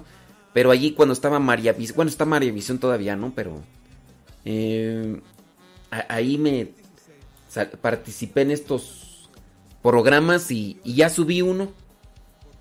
Subí uno, este, ahí de, del 2005. Ahí. Válgame Dios. Cuando salí en misión. Joven, por ahí incluso en el del 18 de noviembre del 2005. eh, Por ahí incluso le mando un saludo a Julia. Un saludo a Julia. ¿Cómo se apellida tú? Julia. mm, Ay, no me acuerdo ya de. de Uruapan. Michoacán. Uruapan, Michoacán. Eh, que por qué no menciono la otra estación. Eh, dice Marcela Velasco. Pues es que son 17 estaciones con las que colaboro. Mm, Marcela, ¿quieres que mencione las 17 estaciones? Radio María, pues Radio María está... Mira, estoy con Radio María México, Radio María Venezuela, Radio María Uruguay, Radio María República Dominicana y Radio María Estados Unidos. Y si me pongo a decir las 17 estaciones de radio, es decir, va a venir alguien me decir, ay, pues qué presumido el padre, o sea, nos salió bien soberbio acá mencionando las 17 estaciones de radio con las que trabaja. Uy, perdone usted y que no sé cuánto y que no sé qué.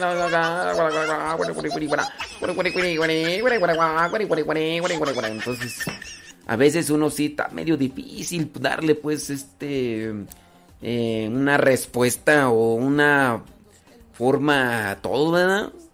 Si lo menciono, porque lo menciono. Si no lo menciono, porque no lo menciono. Pero sí más de 17 estaciones de radio, bendito mi Dios. Y, eso que ya mejor no, ya no, no digo, pues yo no digo. Porque, por ejemplo, en México, Radio María está en diferentes estados de la República Mexicana.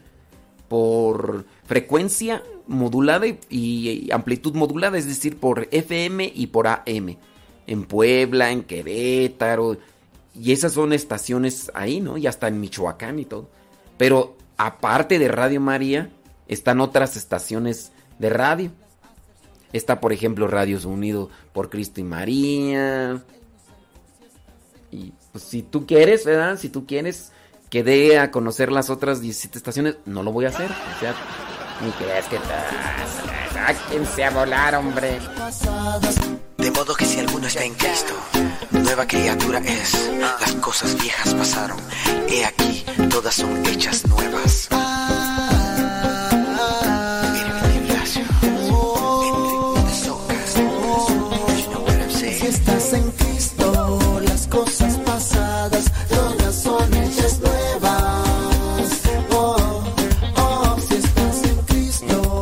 Que le estaba platicando el diario misionero, hombre, que me encontré con...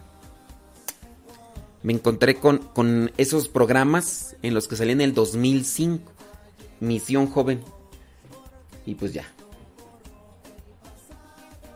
No, no, no las he mencionado las 17 estaciones. Tampoco tú andes ahí de- Irma, no he dicho las 17 estaciones. Radio María es una estación. Una estación con diferentes retransmisoras. Esa es una estación.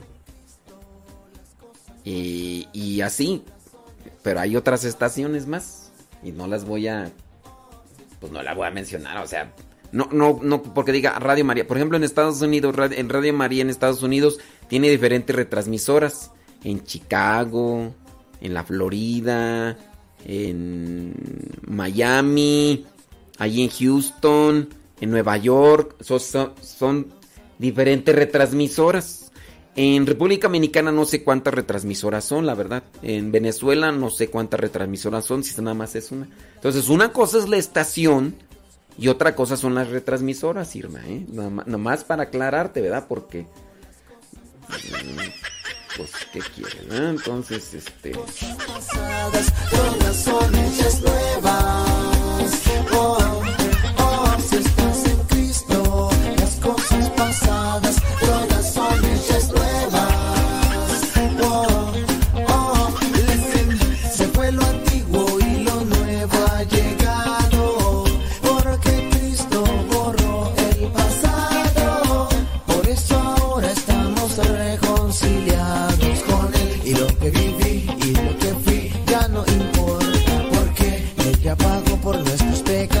Fue crucificado. Venció a la muerte y al tercer día resucitó. Si estás en Cristo, las cosas pasadas todas son hechas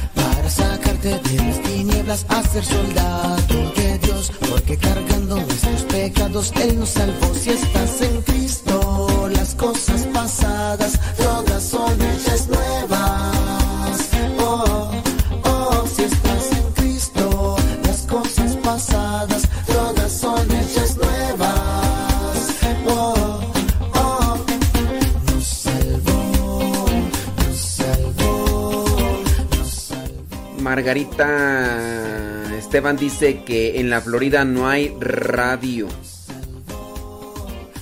Dice que no que no hay radio. Bueno, pues eh, es lo que dice Margarita Esteban, ¿verdad? Pero entonces pues hay que decirles a los de Radio María que allá en Estados Unidos, ¿verdad? Que no sean mentirosos, porque pues aquí dice eh, dice que está en Boston, Chicago, Houston, Miami, Digo, la Florida, pues es Miami, Florida, ¿no? Menos de que eh, también está en New York y en Washington, D.C. Y eh, con respecto a Miami, Florida, ¿verdad? Porque yo sé que es Florida, a menos de que sea otro Miami, ¿verdad? Está, dice, una radio en la Tierra del Sol. Como parte de la gran red de la costa este de Estados Unidos fueron fundadas en la Florida dos radios en alta definición. Ellas estuvieron en las frecuencias 91.fm, eh, para inglés 91.9 FM. Eh, luego, con gran esfuerzo de Radio María Nueva York, se sembraron las bases de nuestra la primaria junta directiva. Entonces, pues ahí está, ¿no? De 91.9 FM y en español, no es, es en inglés 91.9 FM para inglés y para español es 91.9 FM, 91.9. Pero bueno, yo entonces eh, ha, de ser ¿verdad? Que, que están mintiendo los de Radio María porque pues este acá nos dicen que no hay en la Florida este Margarita Esteban dice que no hay Radio María en la Florida. Bueno, pues entonces está- están mintiendo ahí los de la página. Eso no es cierto, 91.9 FM en español y en inglés Radio María 91.9 FM HD3. Entonces, pues ahí está la cuestión que, pues bueno, pues serán sereno entonces, pues eso me pasa por andarles creyendo a los Radio María, la página. Y entonces, pues no es cierto. Hoy ando filoso, ando desvelado, ando acá y...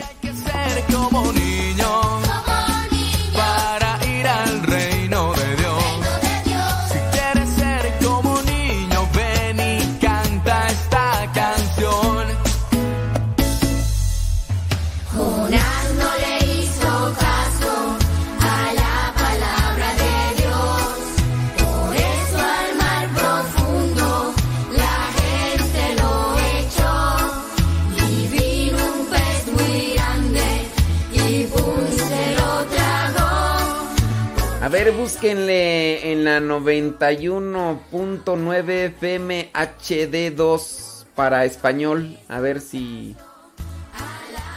Los que están ahí. Sí, pues busquen HD2. 91.9 FM HD2 en español. Allá en... Es que ahí dice, pues, o sea... ¿Cómo le hace uno? O sea, pues es que... Ahí están, pues, pues... Es que... Bueno. Ya. Dejemos eso a un lado, vámonos al Evangelio del día de hoy.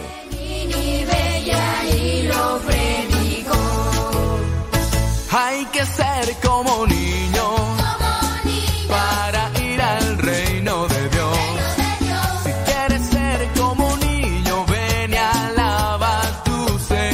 le busquen ruido a chicharrón y menos cuando ando desvelado. Para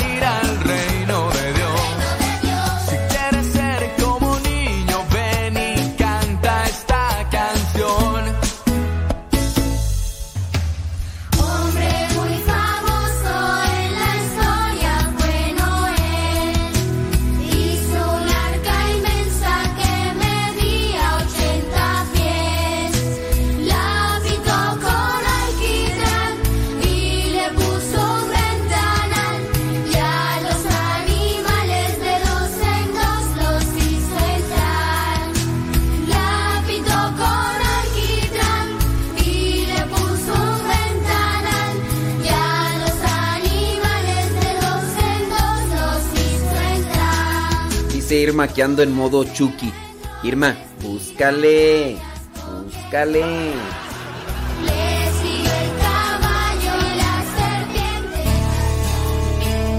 En estos momentos vamos a escuchar la palabra de Dios. Dispón tu corazón para que el mensaje llegue hasta lo más profundo de tu ser.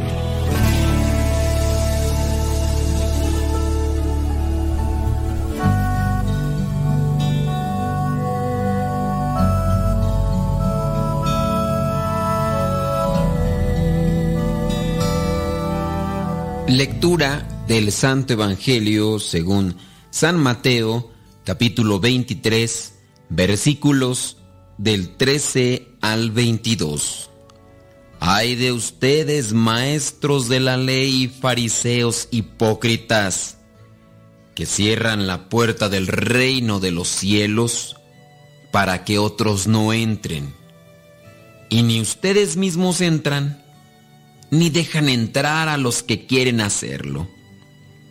Ay de ustedes, maestros de la ley y fariseos hipócritas, que recorren la tierra y mar para ganar un adepto, y cuando lo han logrado, hacen de él una persona dos veces más merecedora del infierno que ustedes mismos. Hay de ustedes guías ciegos que dicen, quien hace una promesa jurando por el templo, no se compromete a nada, pero si jura por el oro del templo, entonces sí queda comprometido.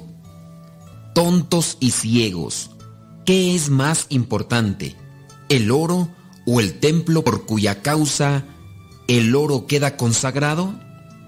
También dicen ustedes, quien hace una promesa jurando por el altar, no se compromete a nada.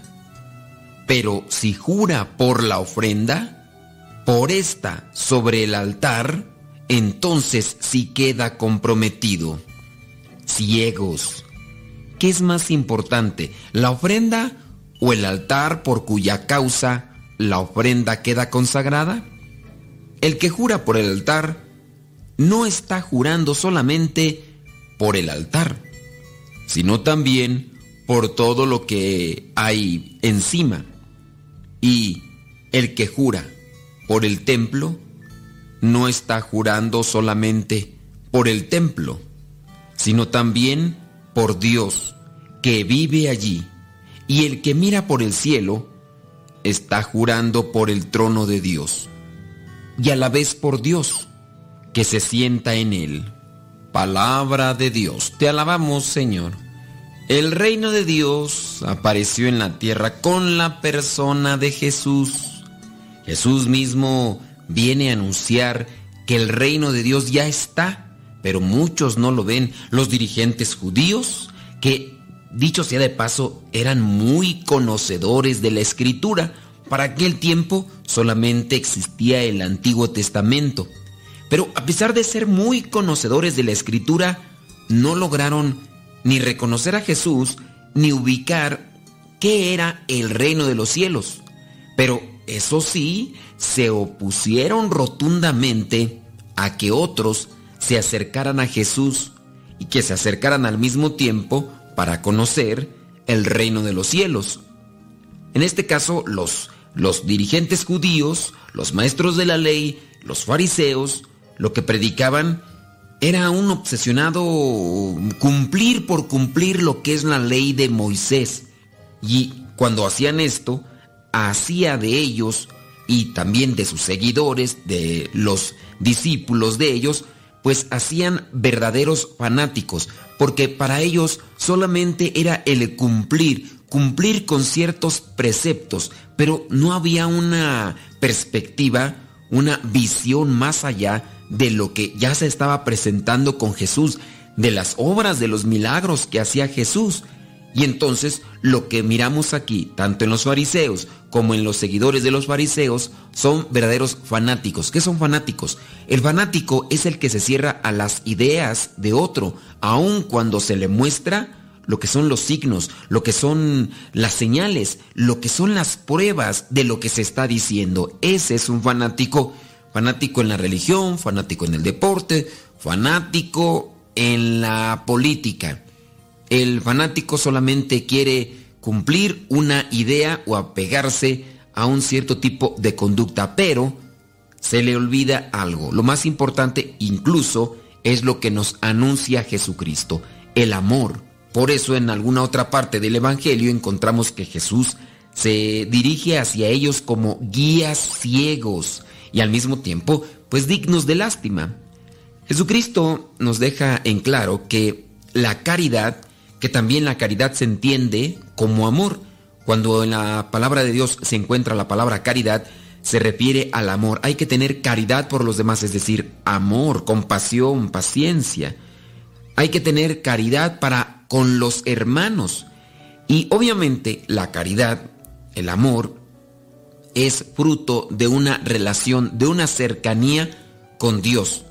No el Dios que conciben los judíos, porque a pesar de que Dios ya se había manifestado, los judíos van teniendo una concepción distorsionada de Él y por eso es que se convierten en personas rígidas, necias, tercas o, en una palabra, fanáticos. Ellos, a su vez, piensan que solamente con cumplir esos preceptos la persona se va a salvar y que no necesita nada más.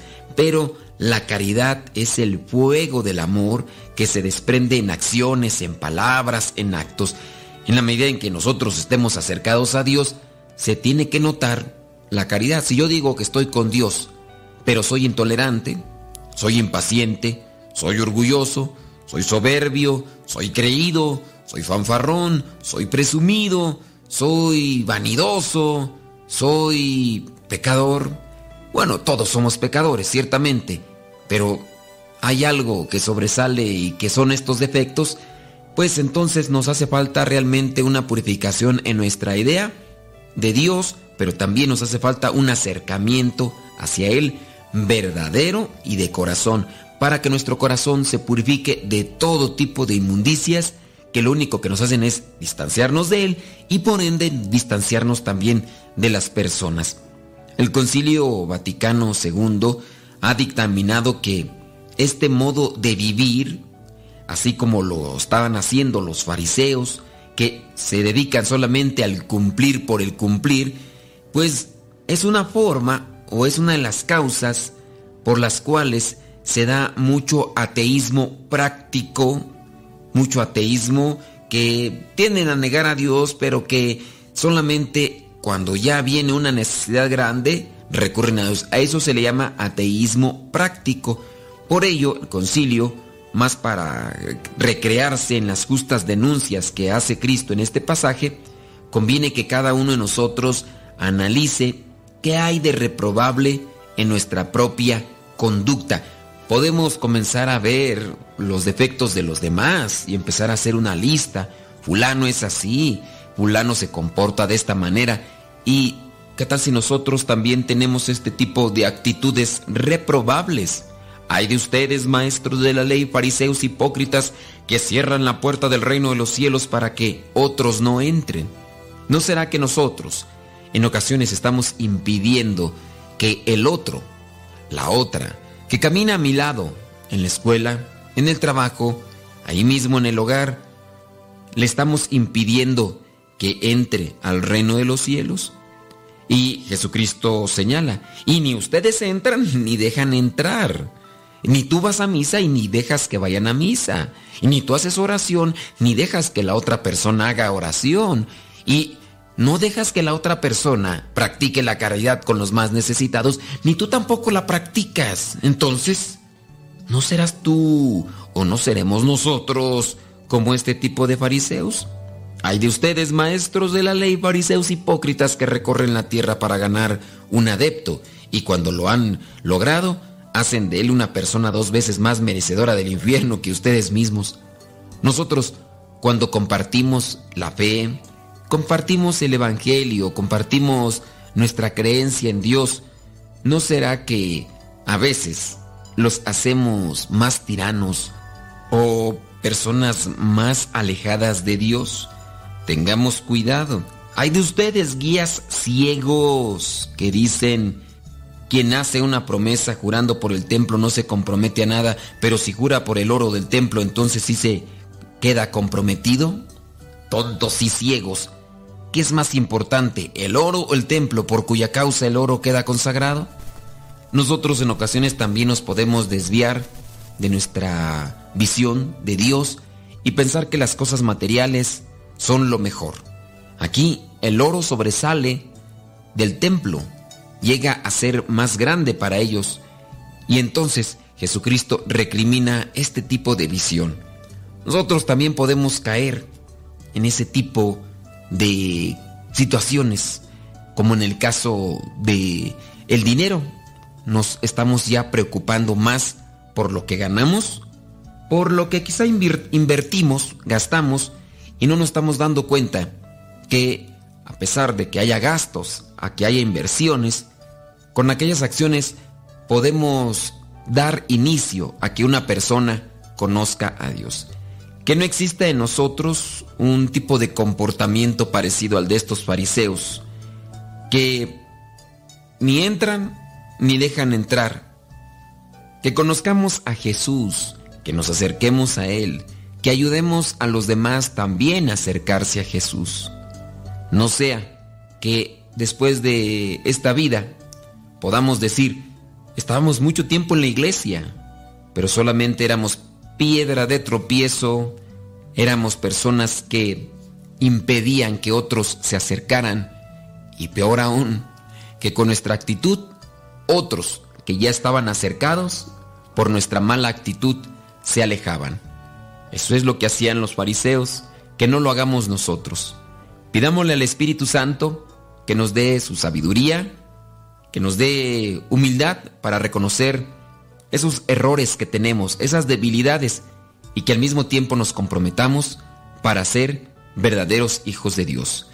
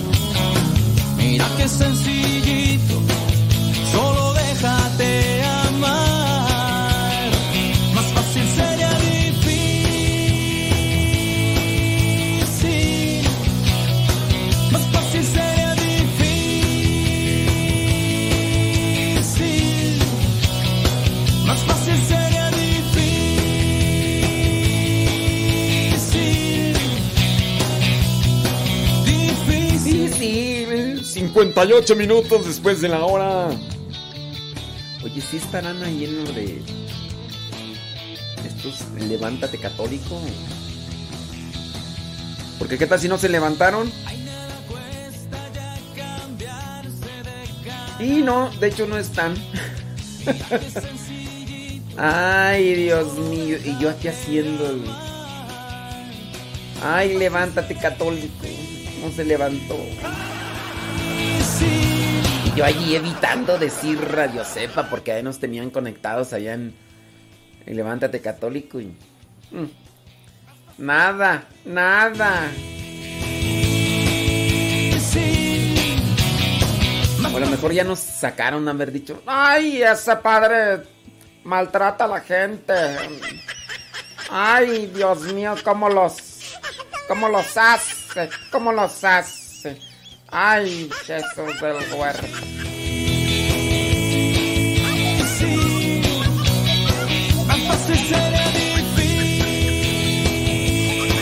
difícil.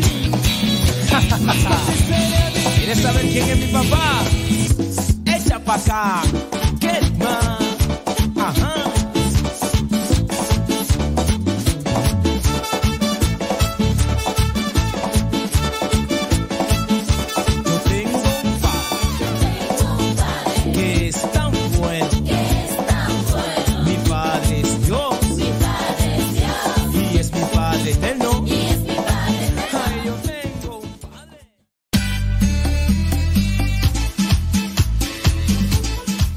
Buzón de voz de Radio Cepa al número de California, área 323 247 7104. Habla y deja tu mensaje. Di tu nombre donde nos escuchas y tu mensaje. Recuerda el número es de California, área 323 247 7104 247 7104 área 323 este número es de California, Estados Unidos. 247-7104, área 323, el buzón de voz de Radio Cepa.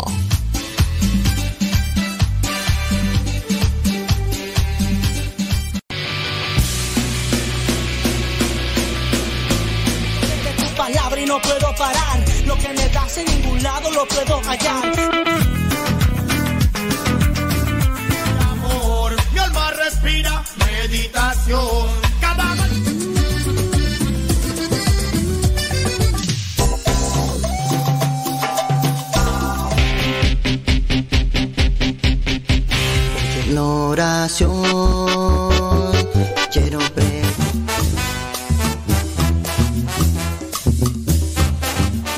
géneros de música católica aquí en radiocepa.com, la estación por internet de los misioneros servidores de la palabra.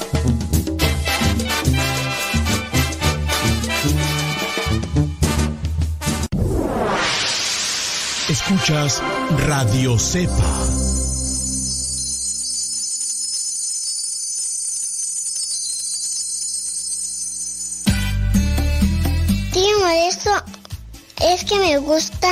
Escuchar mucho Nano Sepa.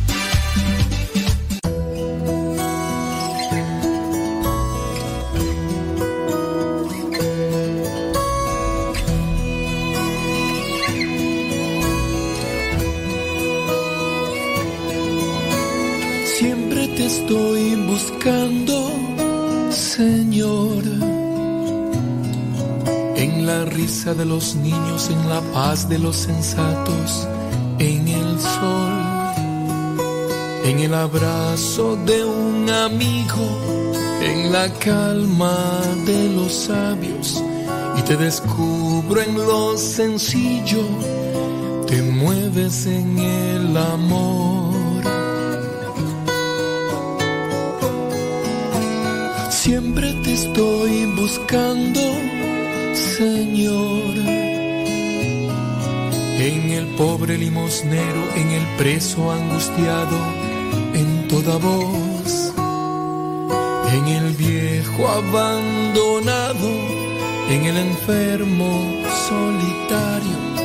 Y te encuentro en lo ordinario, te mueves en el dolor. Jesús, eres tú mi respuesta. Jesús, a mi lado estás. Jesús, solo tú me llenas.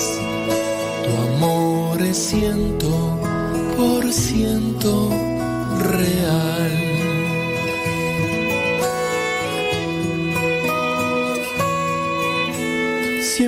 estoy buscando, Señor.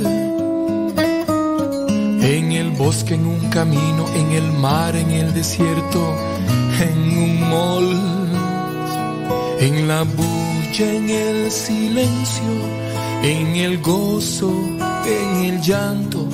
Y te descubro en lo sencillo, te mueves en el amor.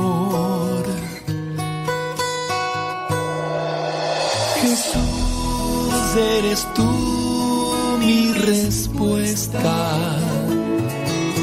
Jesús, a mi lado estás. Jesús, solo tú me llenas. Tu amor es siento real. Jesús, eres tú Jesús, a mi lado estás. Jesús, solo tú me llenas. Tu amor es ciento por ciento real. Tu amor es ciento por ciento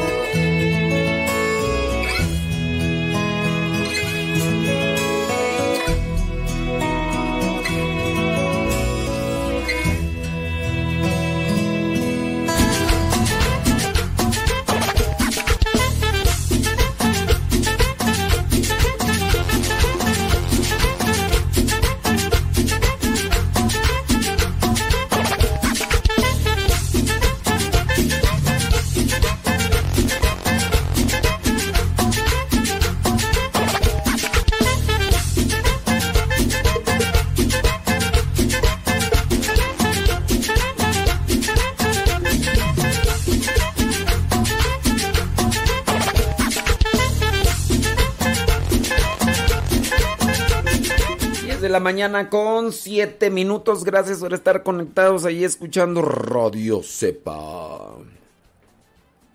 Ayer le recomendaba a un hermano seminarista que escuchara Radio Cepa. Y me dice, pues pásame la aplicación. Le digo, pues descárgala tú. ¿Y qué? ¿Cómo se, se busca o qué? Pues como Radio Cepa. ¿Pero qué? ¿Dónde la busco? ¿Qué? Mm, Yo dije... ¿Y cómo puede ser posible? Le dije, ah, sí, pero eso sí, anda, andas escuchando por allá otras estaciones de radio, de música agropecuaria. Y todo lo demás.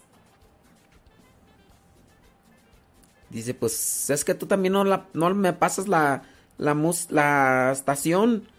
Digo, pero o sea, ¿cómo quieres que te la pase? Pues mándame la aplicación. Le digo, es que... ¿Cómo te digo? Pues de que te, que te la mande y todo eso. Pues no.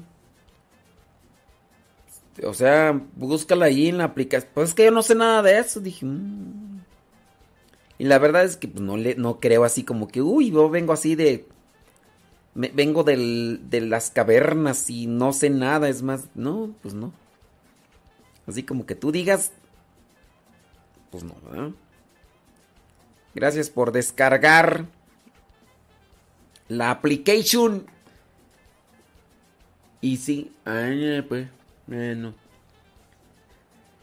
Estoy pensando los sábados ya no hacer el programa de la hora del taco.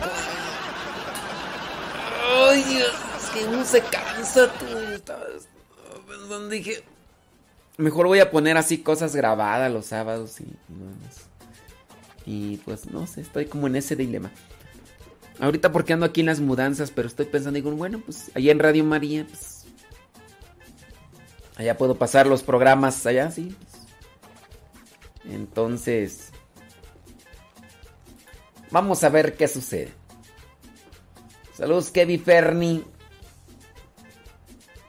Qué pasiones. Sí, sí, sí, sí. Ándale, pues. No, qué bien. ¡Ay! Hijo del maíz tostado.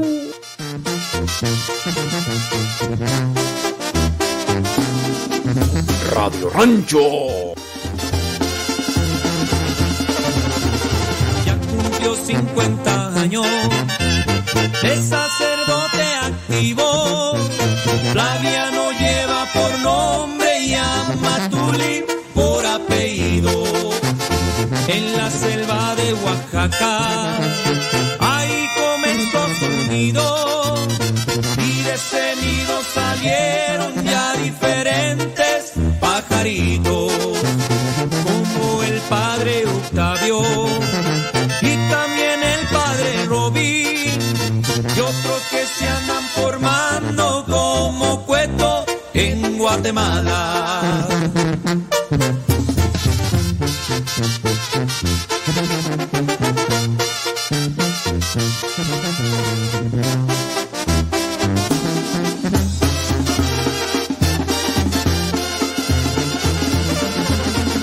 Ya no se amarran el pico para defender nuestra iglesia de todos los que la atacan y la quieren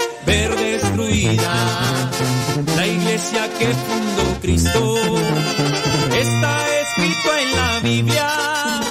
Mateo 16, 18 son palabras muy claritas. Padre Flaviano Amaturi, a cómo le ha luchado para seguir formando los apóstoles de la palabra.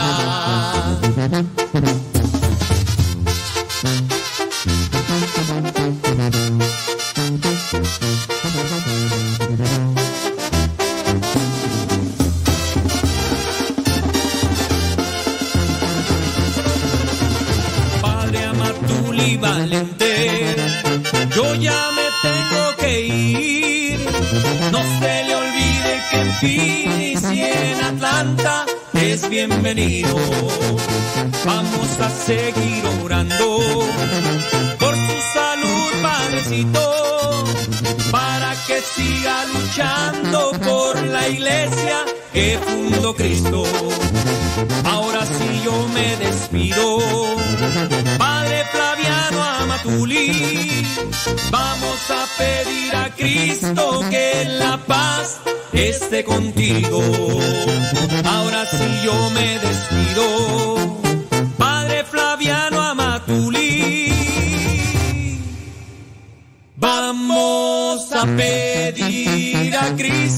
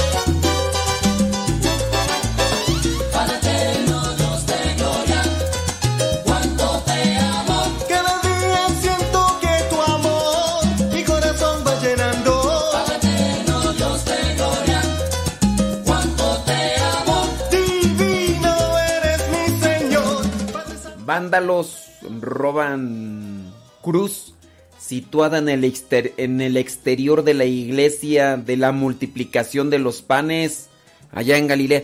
Es que el lugar donde se hizo la multiplicación de los panes se construyó una iglesia. Esta iglesia está situada donde según la tradición se cree que tuvo lugar ese milagro. Bueno, pues unos vándalos robaron la cruz que estaba arriba en el techo. Dice el padre destacó que se cree que los ladrones llegaron en barco y arrancaron la cruz de hierro de unos 15 centímetros de largo que estaba situada en el exterior de la iglesia incrustada en un altar de roca de basalto en el lugar destinado a la oración al aire libre.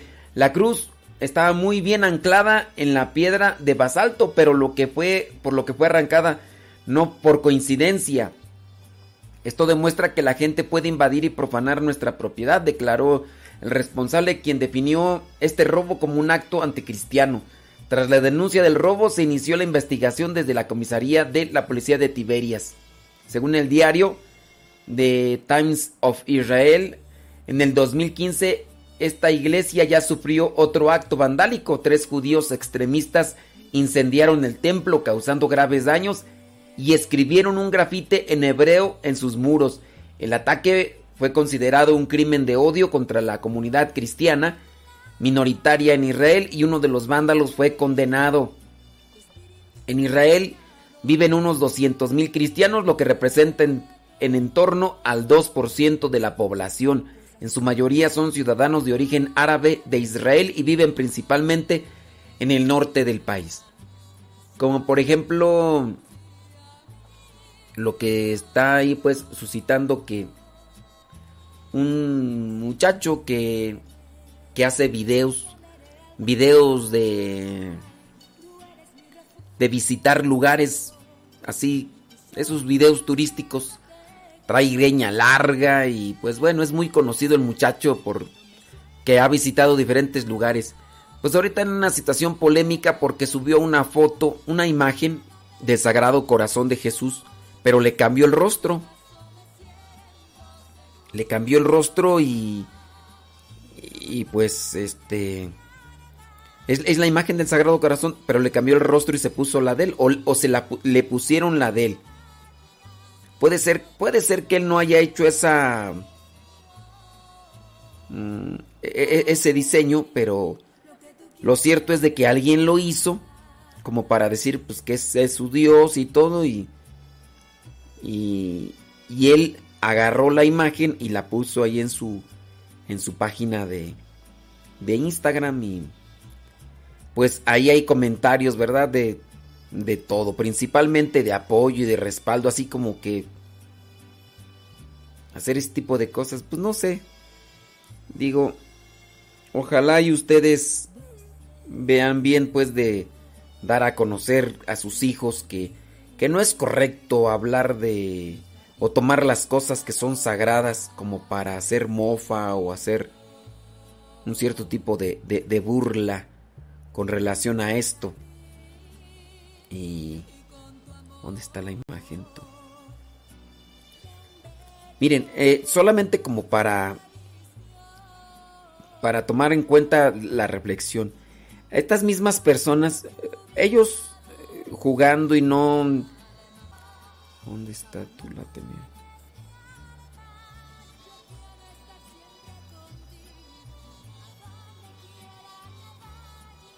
Aquí está. Podría ser que ellos, eh, eh, dentro de lo que vendría a ser libertad de expresión o lo que tú quieras, están colocando esta cosa, esta imagen. se me fue el internet ya. Aquí está. Si entonces, ahí está. Dice, por ejemplo, uno dice, solo vengo a ver los comentarios de la gente ofendida. Pues es que es algo sagrado. O sea, es una imagen del sagrado corazón, es algo sagrado. Estas mismas personas que, por ejemplo, dicen, solo vengo a ver los comentarios de la gente ofendida, eh, te aseguro que no les agradaría, por ejemplo, que alguien más tomara la foto de, un familiar, por ejemplo, de su mamá o de su esposa o de sus hijas o de sus hijos, para hacer cierto tipo de, burla, porque es, es una burla. Entonces este señor, alguien le hizo el diseño, alguien le hizo el diseño le quitaron la imagen al Sagrado Corazón de Jesús le pusieron la de él.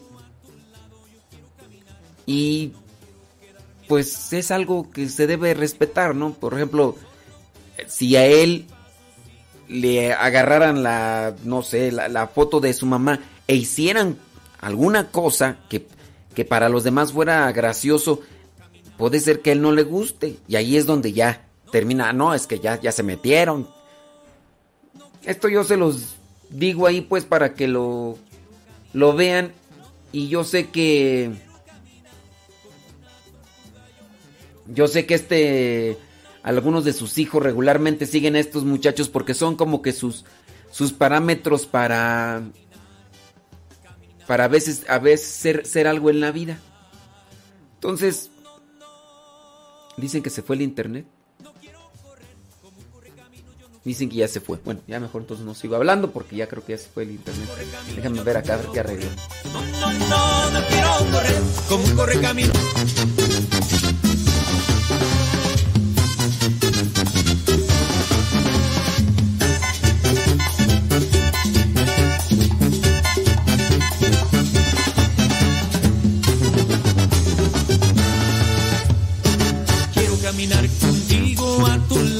Quiero caminar. No quiero quedarme atrás, no quiero dejarte atrás. Solo quiero seguir tus pasos y contigo de cerca caminar. Solo quiero mirar tus pasos y de la mano contigo caminar. Caminar, caminar, caminar. No, no, no. No quiero caminar como una tortuga, yo no quiero caminar. Como una tortuga, yo no quiero caminar. No, no, no, no quiero caminar como una tortuga, yo no quiero caminar. Caminar, caminar, caminar. No, no, no. No quiero correr como un correcamino, yo no quiero correr. No, no, no, no quiero correr como un correcamino, yo no quiero correr. No, no, no, no quiero correr como un correcamino, yo no quiero correr. Correr, correr, correr.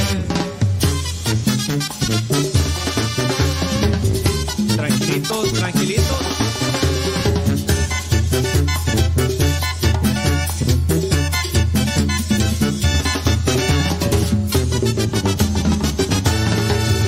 No, no, no, yo no quiero caminar. No, no, no, no quiero caminar como una tortuga, yo no quiero caminar. No, no, no, no quiero caminar como una tortuga, yo no quiero caminar. Caminar, caminar, caminar. No, no, no, no quiero correr como corre camino, yo no quiero correr. No, no, no, no quiero correr como corre camino, yo no quiero correr. No, no, no, no quiero correr como corre camino, yo no quiero correr. Correr, correr, correr.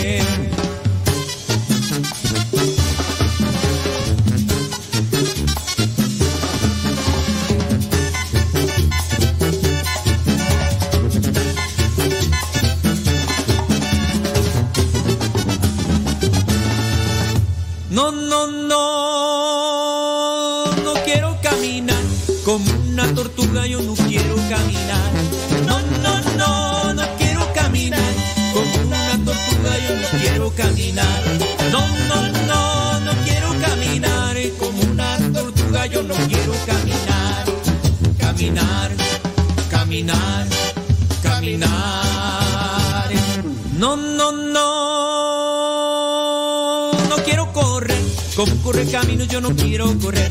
No, no, no, no quiero correr como corre camino, yo no quiero correr. No, no, no, no quiero correr como corre camino, yo no quiero correr. Correr, correr, correr.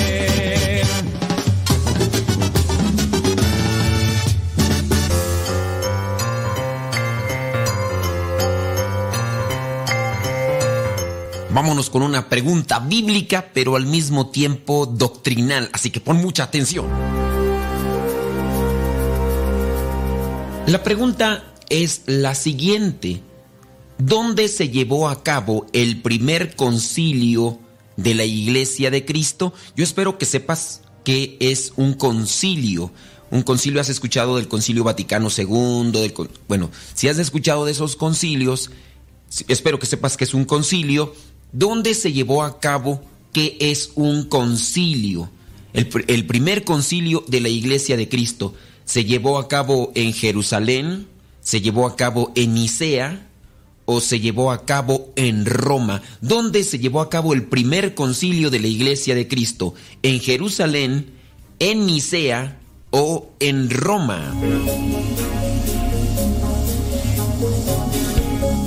Si tu respuesta fue que en Roma, pues déjame decirte que no. Sí, actualmente los concilios se dan en Roma porque ahí está el Vaticano, pero no, el primer concilio no fue en Roma.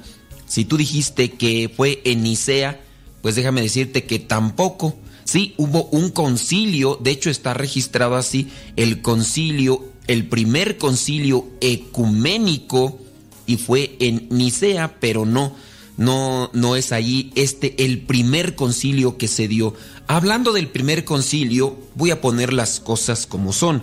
Un concilio es cuando los dirigentes de la iglesia se reúnen. En este caso, se reúnen los obispos. Los obispos se reúnen para tratar de solucionar algo que está aconteciendo en el mundo y que atañe a la iglesia o en su caso algo que atañe a la fe. En este caso se reúnen los cardenales, se reúnen juntamente con el Papa y se presentan todas las circunstancias o cuestiones con respecto al tema para llegar a una conclusión.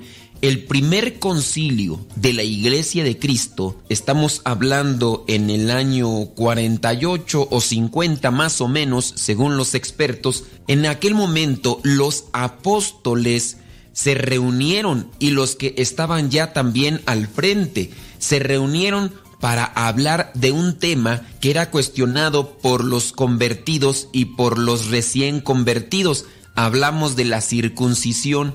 Si ustedes tienen presente, la circuncisión es la marca que se dio al pueblo de Israel para identificarlo de los demás pueblos. La circuncisión es un corte que se hace en el miembro del varón que al mismo tiempo servía de consagración, pero para identificarlo de los pueblos que no eran elegidos por Dios. En fin, se decía en aquel tiempo que todos debían circuncidarse. Unos de los apóstoles decían que no, otros que sí, y entre los que estaban al frente ya de la iglesia se hablaba de Pablo, San Pablo, sí, el que se convirtió, y se hablaba de si sí o no. Se reunieron y tú puedes ver lo que sucedió en este primer concilio de la iglesia de Cristo en los Hechos de los Apóstoles, capítulo 15, versículos del 1 al 35. Hechos 15, versículos del 1 al 35. Entonces aquí todos los dirigentes o los principales dirigentes de la Iglesia de Cristo se reunieron para analizar lo que era esta cuestión de fe con respecto a la doctrina, a la enseñanza de Cristo. Dios viene a acompañar a su iglesia a pesar que incluso en aquellas fechas como tal todavía no se encontraba establecido lo que es el Nuevo Testamento como lo conocemos, pero el acompañamiento y la luz del Espíritu Santo viene a dirigir a su iglesia. Después vendrán otros más concilios. Entre todos ellos tenemos el último concilio que recordamos que es el Concilio Vaticano II. Habrá más tiempo de hablar sobre estas cosas, pero yo espero que te quede claro sobre el punto de un concilio y cuándo fue. Fue más o menos en el año 48 y 50 de nuestra era y se habló sobre el tema de la circuncisión. Al final, los dirigentes de la Iglesia de Cristo acordaron que ya no debíamos de adoptar la circuncisión porque era propia de los judíos. Desde entonces nosotros tenemos como consagración lo que es el bautismo. Por eso dentro de la Iglesia Católica se bautiza a los niños como una forma oficial de pertenecer al pueblo de Dios, porque en el mismo momento en el que nos bautizan nos convertimos oficialmente en hijos de Dios y al mismo tiempo se nos consagra a Él. A los judíos se les circuncidaba cuando también estaban pequeñitos, algunos más que se hacían judíos los circuncidaban grandes, pero en este caso ya a nosotros se nos bautiza y eso nos hace pertenecer a la iglesia de Cristo oficialmente y se nos consagra desde pequeños.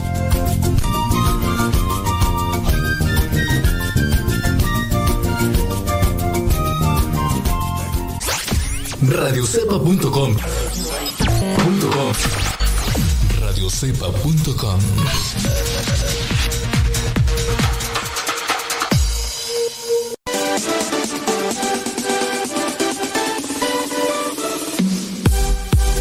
Porque nuestra prioridad es la evangelización.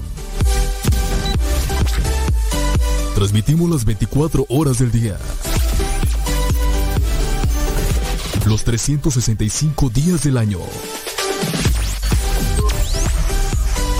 Llegando hasta tus oídos en las diversas plataformas digitales.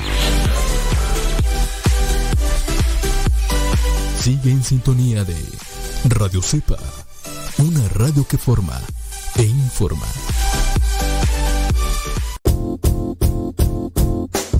Oh, hola padre, somos las hijas de Laura y lo escuchamos desde Denver. Este programa nos ha ayudado en la escuela. Nos gusta la trivia y todos los días lo escuchamos y todas las mañanas. Saludos a mi hermana. Hola padre, Dios lo bendiga. Me gusta la pregunta preguntona. Saludos desde Denver. Adiós.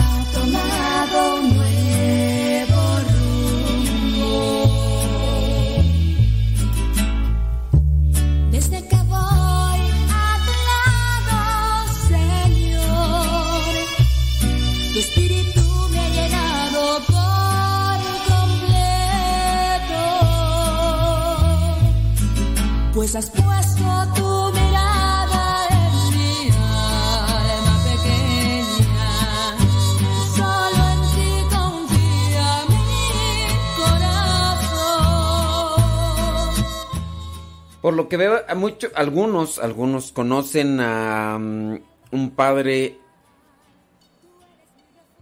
que se llama Adam Cotas, un padre güerito medio, este,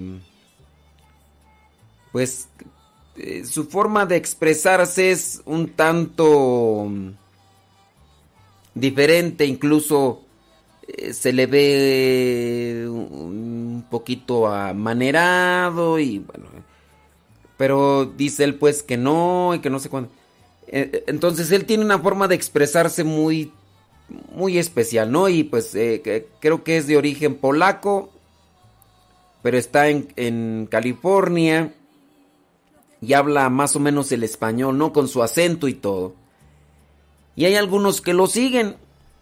Entonces, recientemente se ha dado a conocer que sí fue ordenado sacerdote en la Iglesia Católica, pero ya después este sacerdote polaco, Adam Kotas, se salió de la Iglesia Católica y se fue a pues a una secta. Se fue a la Iglesia Católica Nacional Polaca, que obviamente no está no está vinculada a la Iglesia Católica Apostólica y Romana, es decir, pues, Miren, dentro de lo que son las iglesias protestantes, muchas tienen el rito de celebración parecido al católico.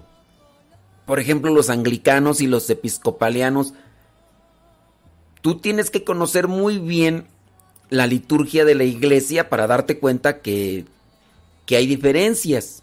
Pero si tú no tienes conocimiento de, de la liturgia, pues, pues obviamente pues no te vas a dar cuenta. ¿Cómo tú distinguirías entre un sacerdote católico y uno no? Cuando éste habla de los santos, habla de la Virgen María, reza el rosario y, demás. Y incluso hasta tú lo ves con imágenes, imágenes de los santos y, y alguien pues no, no se va a dar cuenta de que, que no es católico.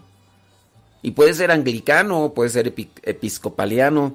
Ellos también celebran sacramentos como de la confirmación y demás. El padre este güerito que se llama Adam Cotas, a mí me han mandado algunos videos porque en, en la, en la, hay una gracia peculiar,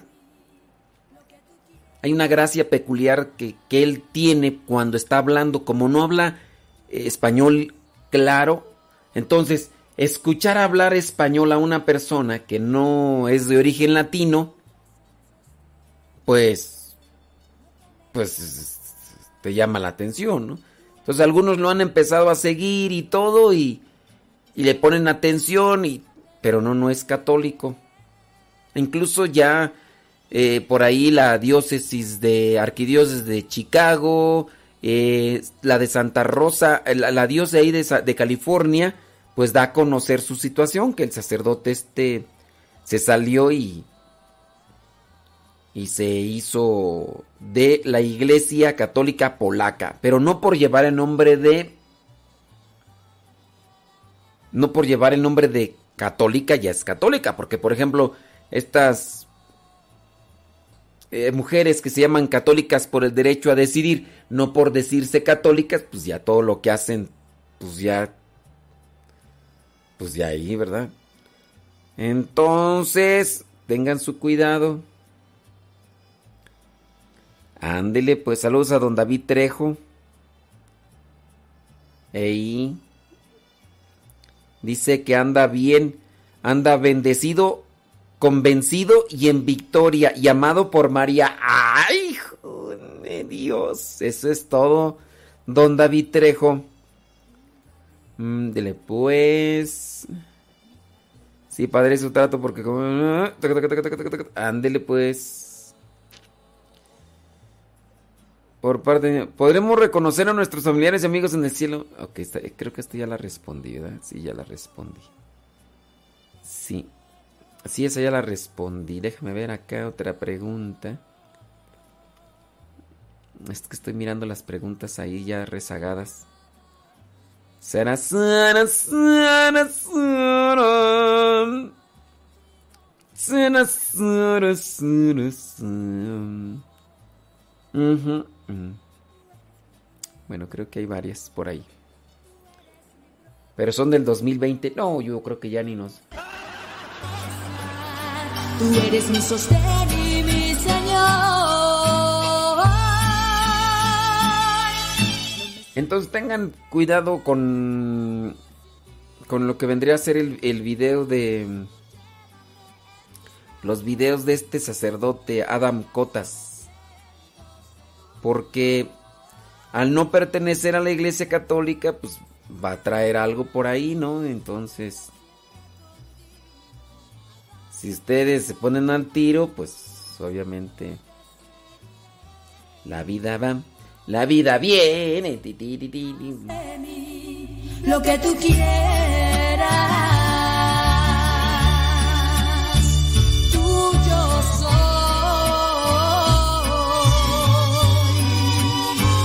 Tuyo soy. Cuando cuando hay formas muy parecidas, por ejemplo, el padre este que se salió, que también era muy popular en, en Miami, Florida, de origen cubano. ¿Cómo se llamaba tú? Alberto... ¿Cómo se llamaba tú que salía en programas de televisión y todo? También el güerito. Este, Alberto... Alberto Cutie. Sí, ¿verdad? Creo que sí. Alberto Cutie. Este. Este sacerdote también. Cuando lo encontraron en la playa ahí manoseándose con una mujer. Imagínense ahí en la playa amaneciendo con una mujer. Pues ya, ¿no? Se dio a conocer de que el sacerdote que había celebrado la misa eh, del funeral de Celia Cruz, amigo de, de Gloria Estefan y todo. O sea que el cuate y le daban espacio en programas por tenía tiene facilidad de palabra y pues bueno está bien parecido y otras cosas más y supo conectarse con la gente. Imagínense ya para que en una misa de donde había obispos le dieran chance a él dar la humilía. Después ya cuando lo agarraron con la mujer ahí eh, manoseándose ahí en la playa, pues ya dio a conocer que incluso pues estaba con ella. Eh, la señora tenía un hijo que no era de él, pero pues que él estaba enamorado de ella, ¿no? Él, Alberto Cutié, se sale de, de la iglesia católica y se va con los episcopalianos. Y ciertamente, por la línea, pues tú dices, pues, no, no es contrario así a muchas cosas de, la fe, pero tiene una tendencia. Tiene una tendencia, o sea, tú vas a decir, no, pero es que no dice nada contrario a la fe. Pues no es que no son contrarios en relación a la fe, pero no están en relación con, con la Iglesia Católica. Cuando tú dices, no tiene nada, no tiene nada en contra de la fe católica, estás abriendo una puerta de permisión. Como decir, pues o sea, las cosas que dice están bien. Pues vamos a seguirlo, vamos a escucharlo, vamos Ok, ponle que no te hable en contra de la fe católica, porque las líneas son parecidas. Pero lo cierto es que puede llevar a la confusión. Al rato alguien va a decir, pues vámonos con el padre Alberto Cutié, ¿no? Acabo también él celebra misas de confirmación y primera comunión y además no da tantas pláticas como acá en la iglesia católica. Acá en la iglesia católica te dan que, que un año, que dos años para la primera comunión. Ay, no, qué absurdo. Mira, vámonos, de todas maneras, pues es, pues es el mismo Dios y, y, y está igual. O sea, ¿cuál es la diferencia? Lo que nos dicen allá no lo dicen acá y, allá está, está mejor. Porque van a decir, pues de participar en una misa con el padre Modesto, todo así, todo rancio, todo. Con el padre Alberto Cutie, güerito, buena presencia, agradable, amable, eh, miel en sus palabras. Y acá este padre todo rancio, desagradable a la vista y todo. Pues vámonos para allá, Va- van a irse para allá. Y ya, la cuestión aquí es lo principal la gracia. Cristo fundó una iglesia. Hay otras iglesias parecidas, parecidas, pero no tienen lo fundamental. Pero pues si tú no lo ves, pues vas a decir, ay, pues yo veo los padres del, los videos del padre Adam Cotas y pues yo la verdad no veo nada de diferencia. Para mí no es eh, nada contradictorio. Yo los voy a seguir mirando y hasta los compartes y todo. Porque te agrada te agrada lo que dice, te agrada cómo lo dice, te agrada y estás llevando a la confusión y estás alejándolos de la iglesia que Cristo fundó. Además de que allá los sacramentos no son válidos. Allá los sacramentos, aunque los hagan, que primera comunión, que lo que sea, no son válidos los sacramentos. Ay, pero yo no veo nada de contrario en la fe. Yo, ay, para mí es igual.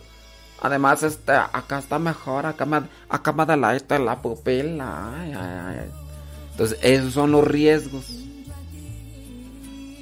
Véanlo. Allá los sacramentos no son válidos. Por eso el riesgo de que tú veas esos videos, que poco a poco te vayas enganchando con ellos. Y si tú no te vas para los sacramentos, alguien que te ve a ti, que le estás dando like y que tú presumes de que ya eres la superpoderosa, super chica poderosa de la iglesia católica, porque uff, tú eres amiga de los padres fulano, sutano y mangano y perengano. Alguien que te vea que apenas va iniciando va a decir, ay, pero pues mira, fulanita de tal hasta le da likes y nos comparte los padres, los videos del padre este Cota, Adam, Adam Cotas. Ay, no, pues ella que sabe más de seguro da su aprobación porque hasta le pone likes, o sea, aprueba lo que el otro está padre dice, pues vámonos con el otro pa-". y la otra persona que no tenga un conocimiento bien, pues se va a ir para allá y tú que andas diciendo ahí que, que no ves nada de malo y que no ves en contra de la fe, vas a hacer que la otra persona se vaya para allá y y ándale pues. Así que ahí se los dejo. Porque si hay gente pues que dice, ay yo no veo nada de contrario, ay yo no veo nada de... Porque, porque no distingue. Haz de mí lo que tú quieras. Tuyo soy.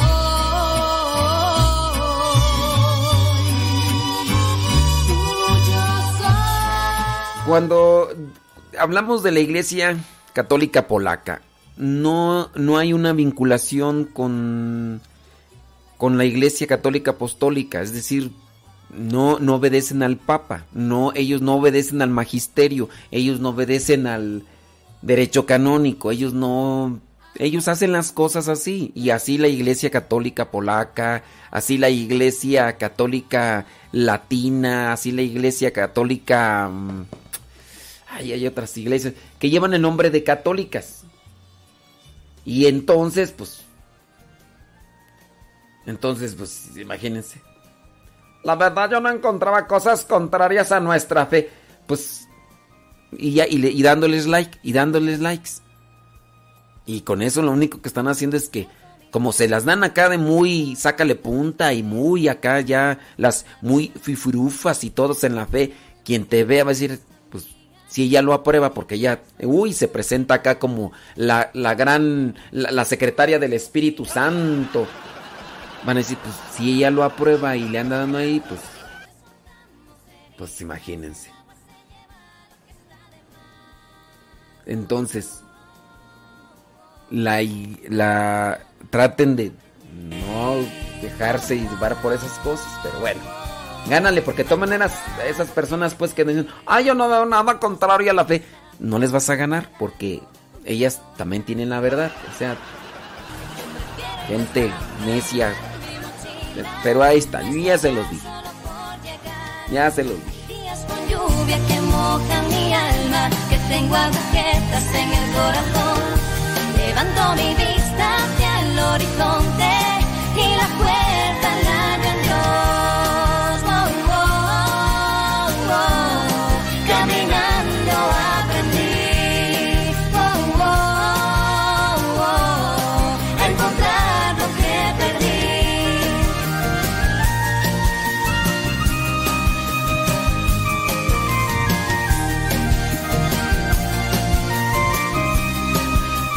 por ejemplo, cuando dicen que no le encuentran diferencia que porque hablan del mismo Dios. Miren, hablando de lo trascendental, no es cuestión de hablar. Eh, aquí también uno debe de identificar que se debe estar unido a la iglesia. Porque no es solamente yo hablo de lo mismo. Yo hablo de lo mismo, entonces yo puedo estar entonces fuera de la iglesia católica y voy a hablar de lo mismo y, es válido porque estoy hablando de lo mismo. No, sacramentalmente, ontológicamente. Ahí es que el problema es que uno a veces pues, no, no, no entiende el valor sacramental o no entiende uno términos como ontológico y todo ese tipo de cosas. Pues, no, no hay una trascendencia. Les voy a poner un ejemplito así espero que se pueda entender, ¿ah? Porque algunos dicen, pues es, es lo mismo, hombre. Ay, tú, tú nomás haces, haces pura revolvedera. Mire. En Mateo capítulo 10, versículo 1, nuestro Señor Jesucristo le da potestad a los apóstoles para expulsar demonios. Ok.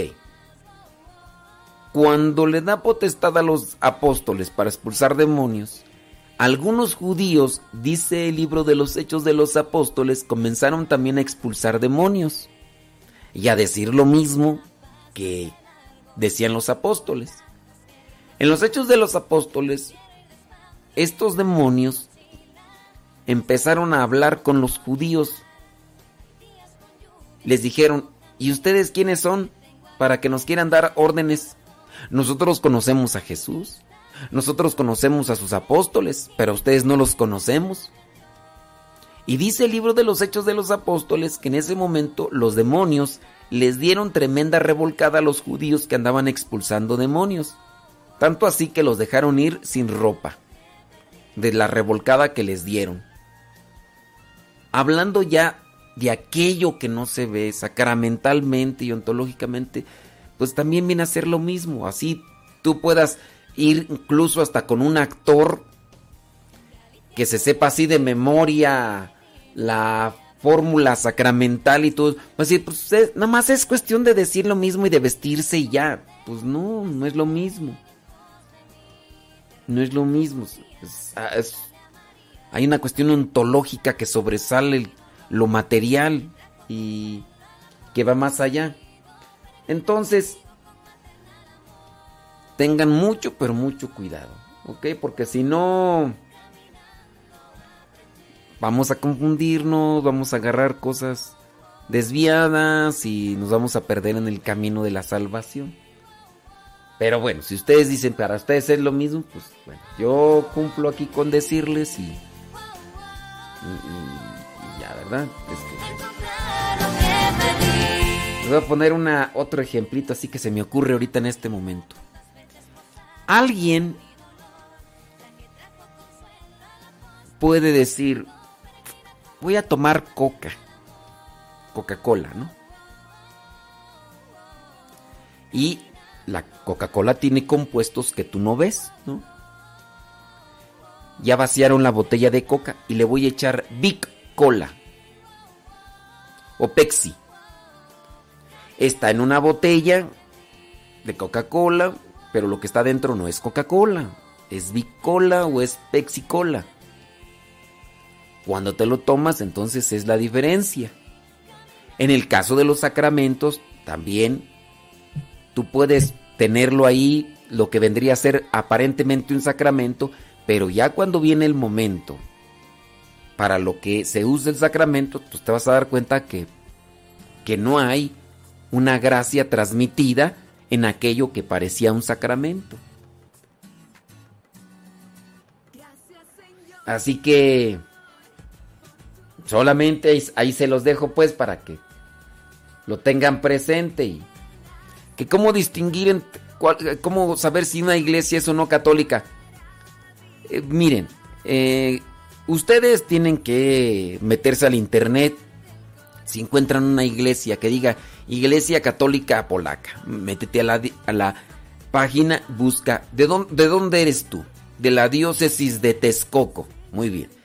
En la diócesis de Texcoco vas a encontrar las parroquias y ahí tiene que estar la lista de las parroquias. Y si no, se habla ahí a la oficina de la curia y se le pregunta, oiga, disculpe, eh, hay una iglesia que se llama Fulana de tal. No, no, no está. Bueno, pues ahí. Entonces quiere decir que esa no es católica, aunque tenga el nombre de católica.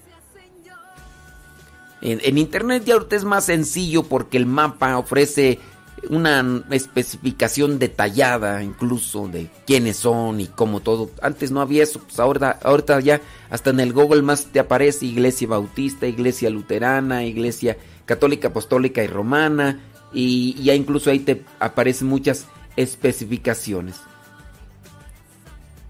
Pues de esa manera pues identificas. Ojalá y, sean atentos en eso y cuando tengan sus dudas, lo busquen para que puedan aclararse las dudas.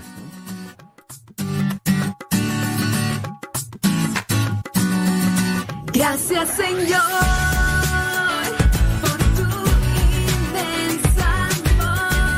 Solamente para los que no me escucharon desde el inicio, estamos hablando del padre este polaco Adam Kotas. El padre Adam Kotas fue ordenado en la Iglesia Católica Apostólica y Romana, pero se salió. Se salió y se unió a la Iglesia Católica Polaca.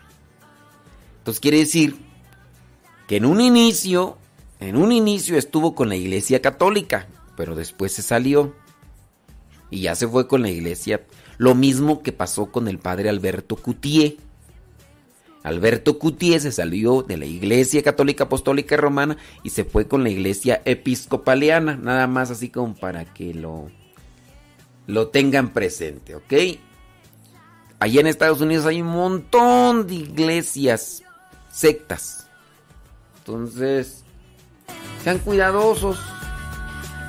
Y aunque se vista, aunque ustedes vayan al templo y vean casi igual con imágenes de santos, mejor investiguen bien a ver cómo se llama esta iglesia, se llama Sagrado Corazón, ¿no? Investiga a ver si esa iglesia. Ahora, también por ejemplo con lo de la misa, pongan atención.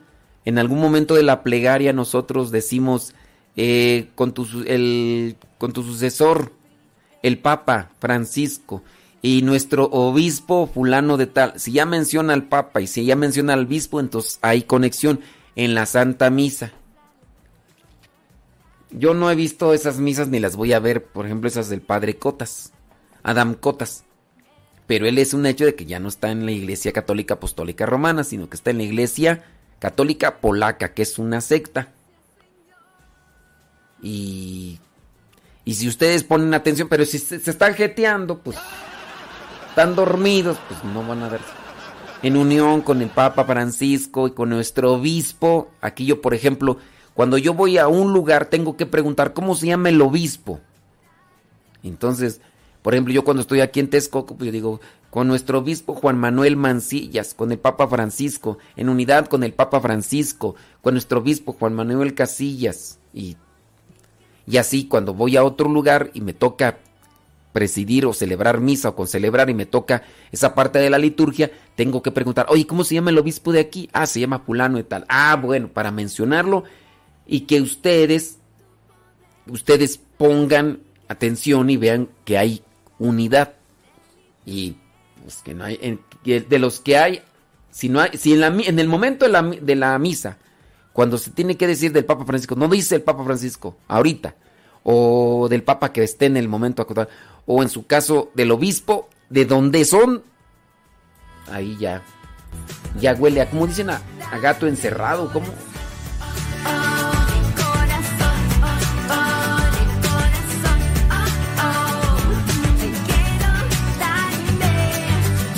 brillo de una sonrisa que nace porque tú estás dentro de mí, pues sé que tú no me dejarás. Quiero mostrarle al mundo tu amor, dar esperanza,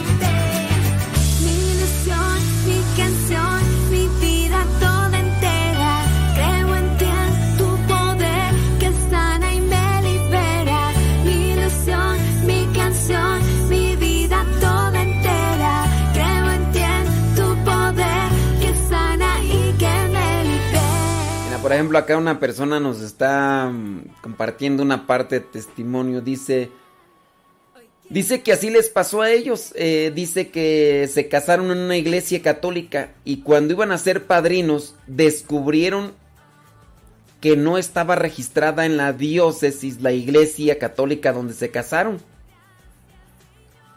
O sea, ellos iban a ser padrinos de alguien, entonces dijeron, a ver, necesitamos, ne- necesitamos su documento de, de matrimonio. Y ya presentaron el documento que les habían dado de, de la iglesia, donde se habían casado. Y que les dicen, I'm sorry con excuse me. I'm sorry con excuse me. Pero ustedes no están casados porque esa iglesia no está registrada en la diócesis. Es decir, esa iglesia no pertenece a la iglesia católica romana. Oiga, pero se llama San Lucas, pues si así se llame San Pedro, San Juan, San Bartolomé, San María de Guadalupe. Así se llame como se llame, no es una iglesia unida a la iglesia católica y no es válido el sacramento. Y ese es el testimonio que nos dice Sa- Sara. Sara, Sara, Sara, Sara, Sara. Y entonces, ¿qué pasó? Que se tienen que volver a casar. Y se tuvieron que volver a casar. Ah, ese es el testimonio de, de Sara Casillas. Ese es el testimonio de Sara Casillas. Que se casaron en una iglesia que aparentemente era católica. Porque tenían todo lo de... Pero cuando ya les tocó ser padrinos y que les pidieron el documento del sacramento del matrimonio, porque así tiene que ser, pues se dieron cuenta que su boda era inválida. Dice, dice, dice Sara, dice que su esposo se había confirmado también ahí. O sea que el sacramento de la confirmación, el sacramento del matrimonio que habían recibido en esa disque iglesia católica, pues no era, pues no era católica.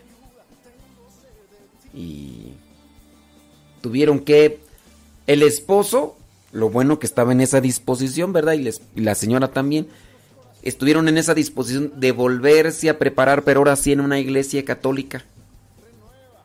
Y recibió el sacramento de la confirmación su esposo y se volvieron a casar junto con Sara. ¿Qué hubieras hecho tú? ¿Qué hubieras hecho tú? Te hubieras. Te hubieras este. dado tu revolcón, tu enojada y. Ay, yo no sé, Dios mío santo, que te- que te- yo ya no mejor me voy de la iglesia. ¿Hubieras hecho eso o qué hubieras hecho? Sara y su esposo se volvieron a casar. No, no, no se volvieron a casar. Más bien, buscaron ahora sí el sacramento válido en la iglesia católica.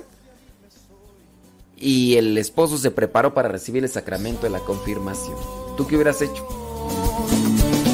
Es tiempo que riegues los campos. Acá de seguro ustedes van a decir, ay, qué bueno, tuvieron doble fiesta. Mm.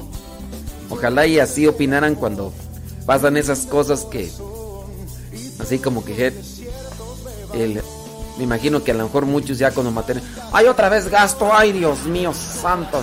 Ahorita sí, ay, pues tuvieron doble fiesta, sí, porque ustedes dicen eso tan campantemente porque ustedes no invirtieron dinero, pero les pregunto qué hubieran hecho ustedes.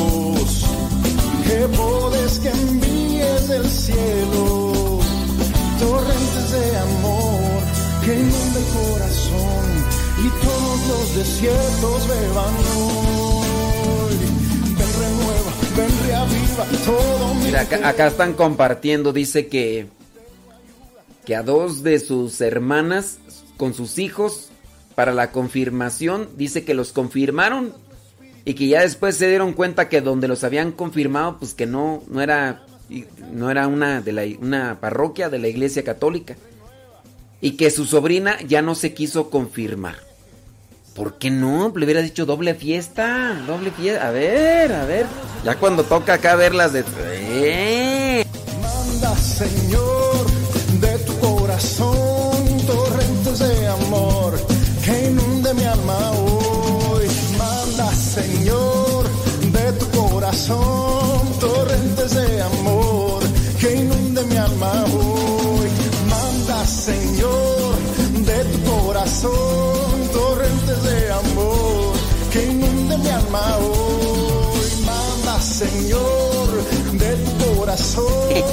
Dice acá que, que la sobrina se dio la enojada de su vida y que ya ni, ni a la iglesia quiere ir.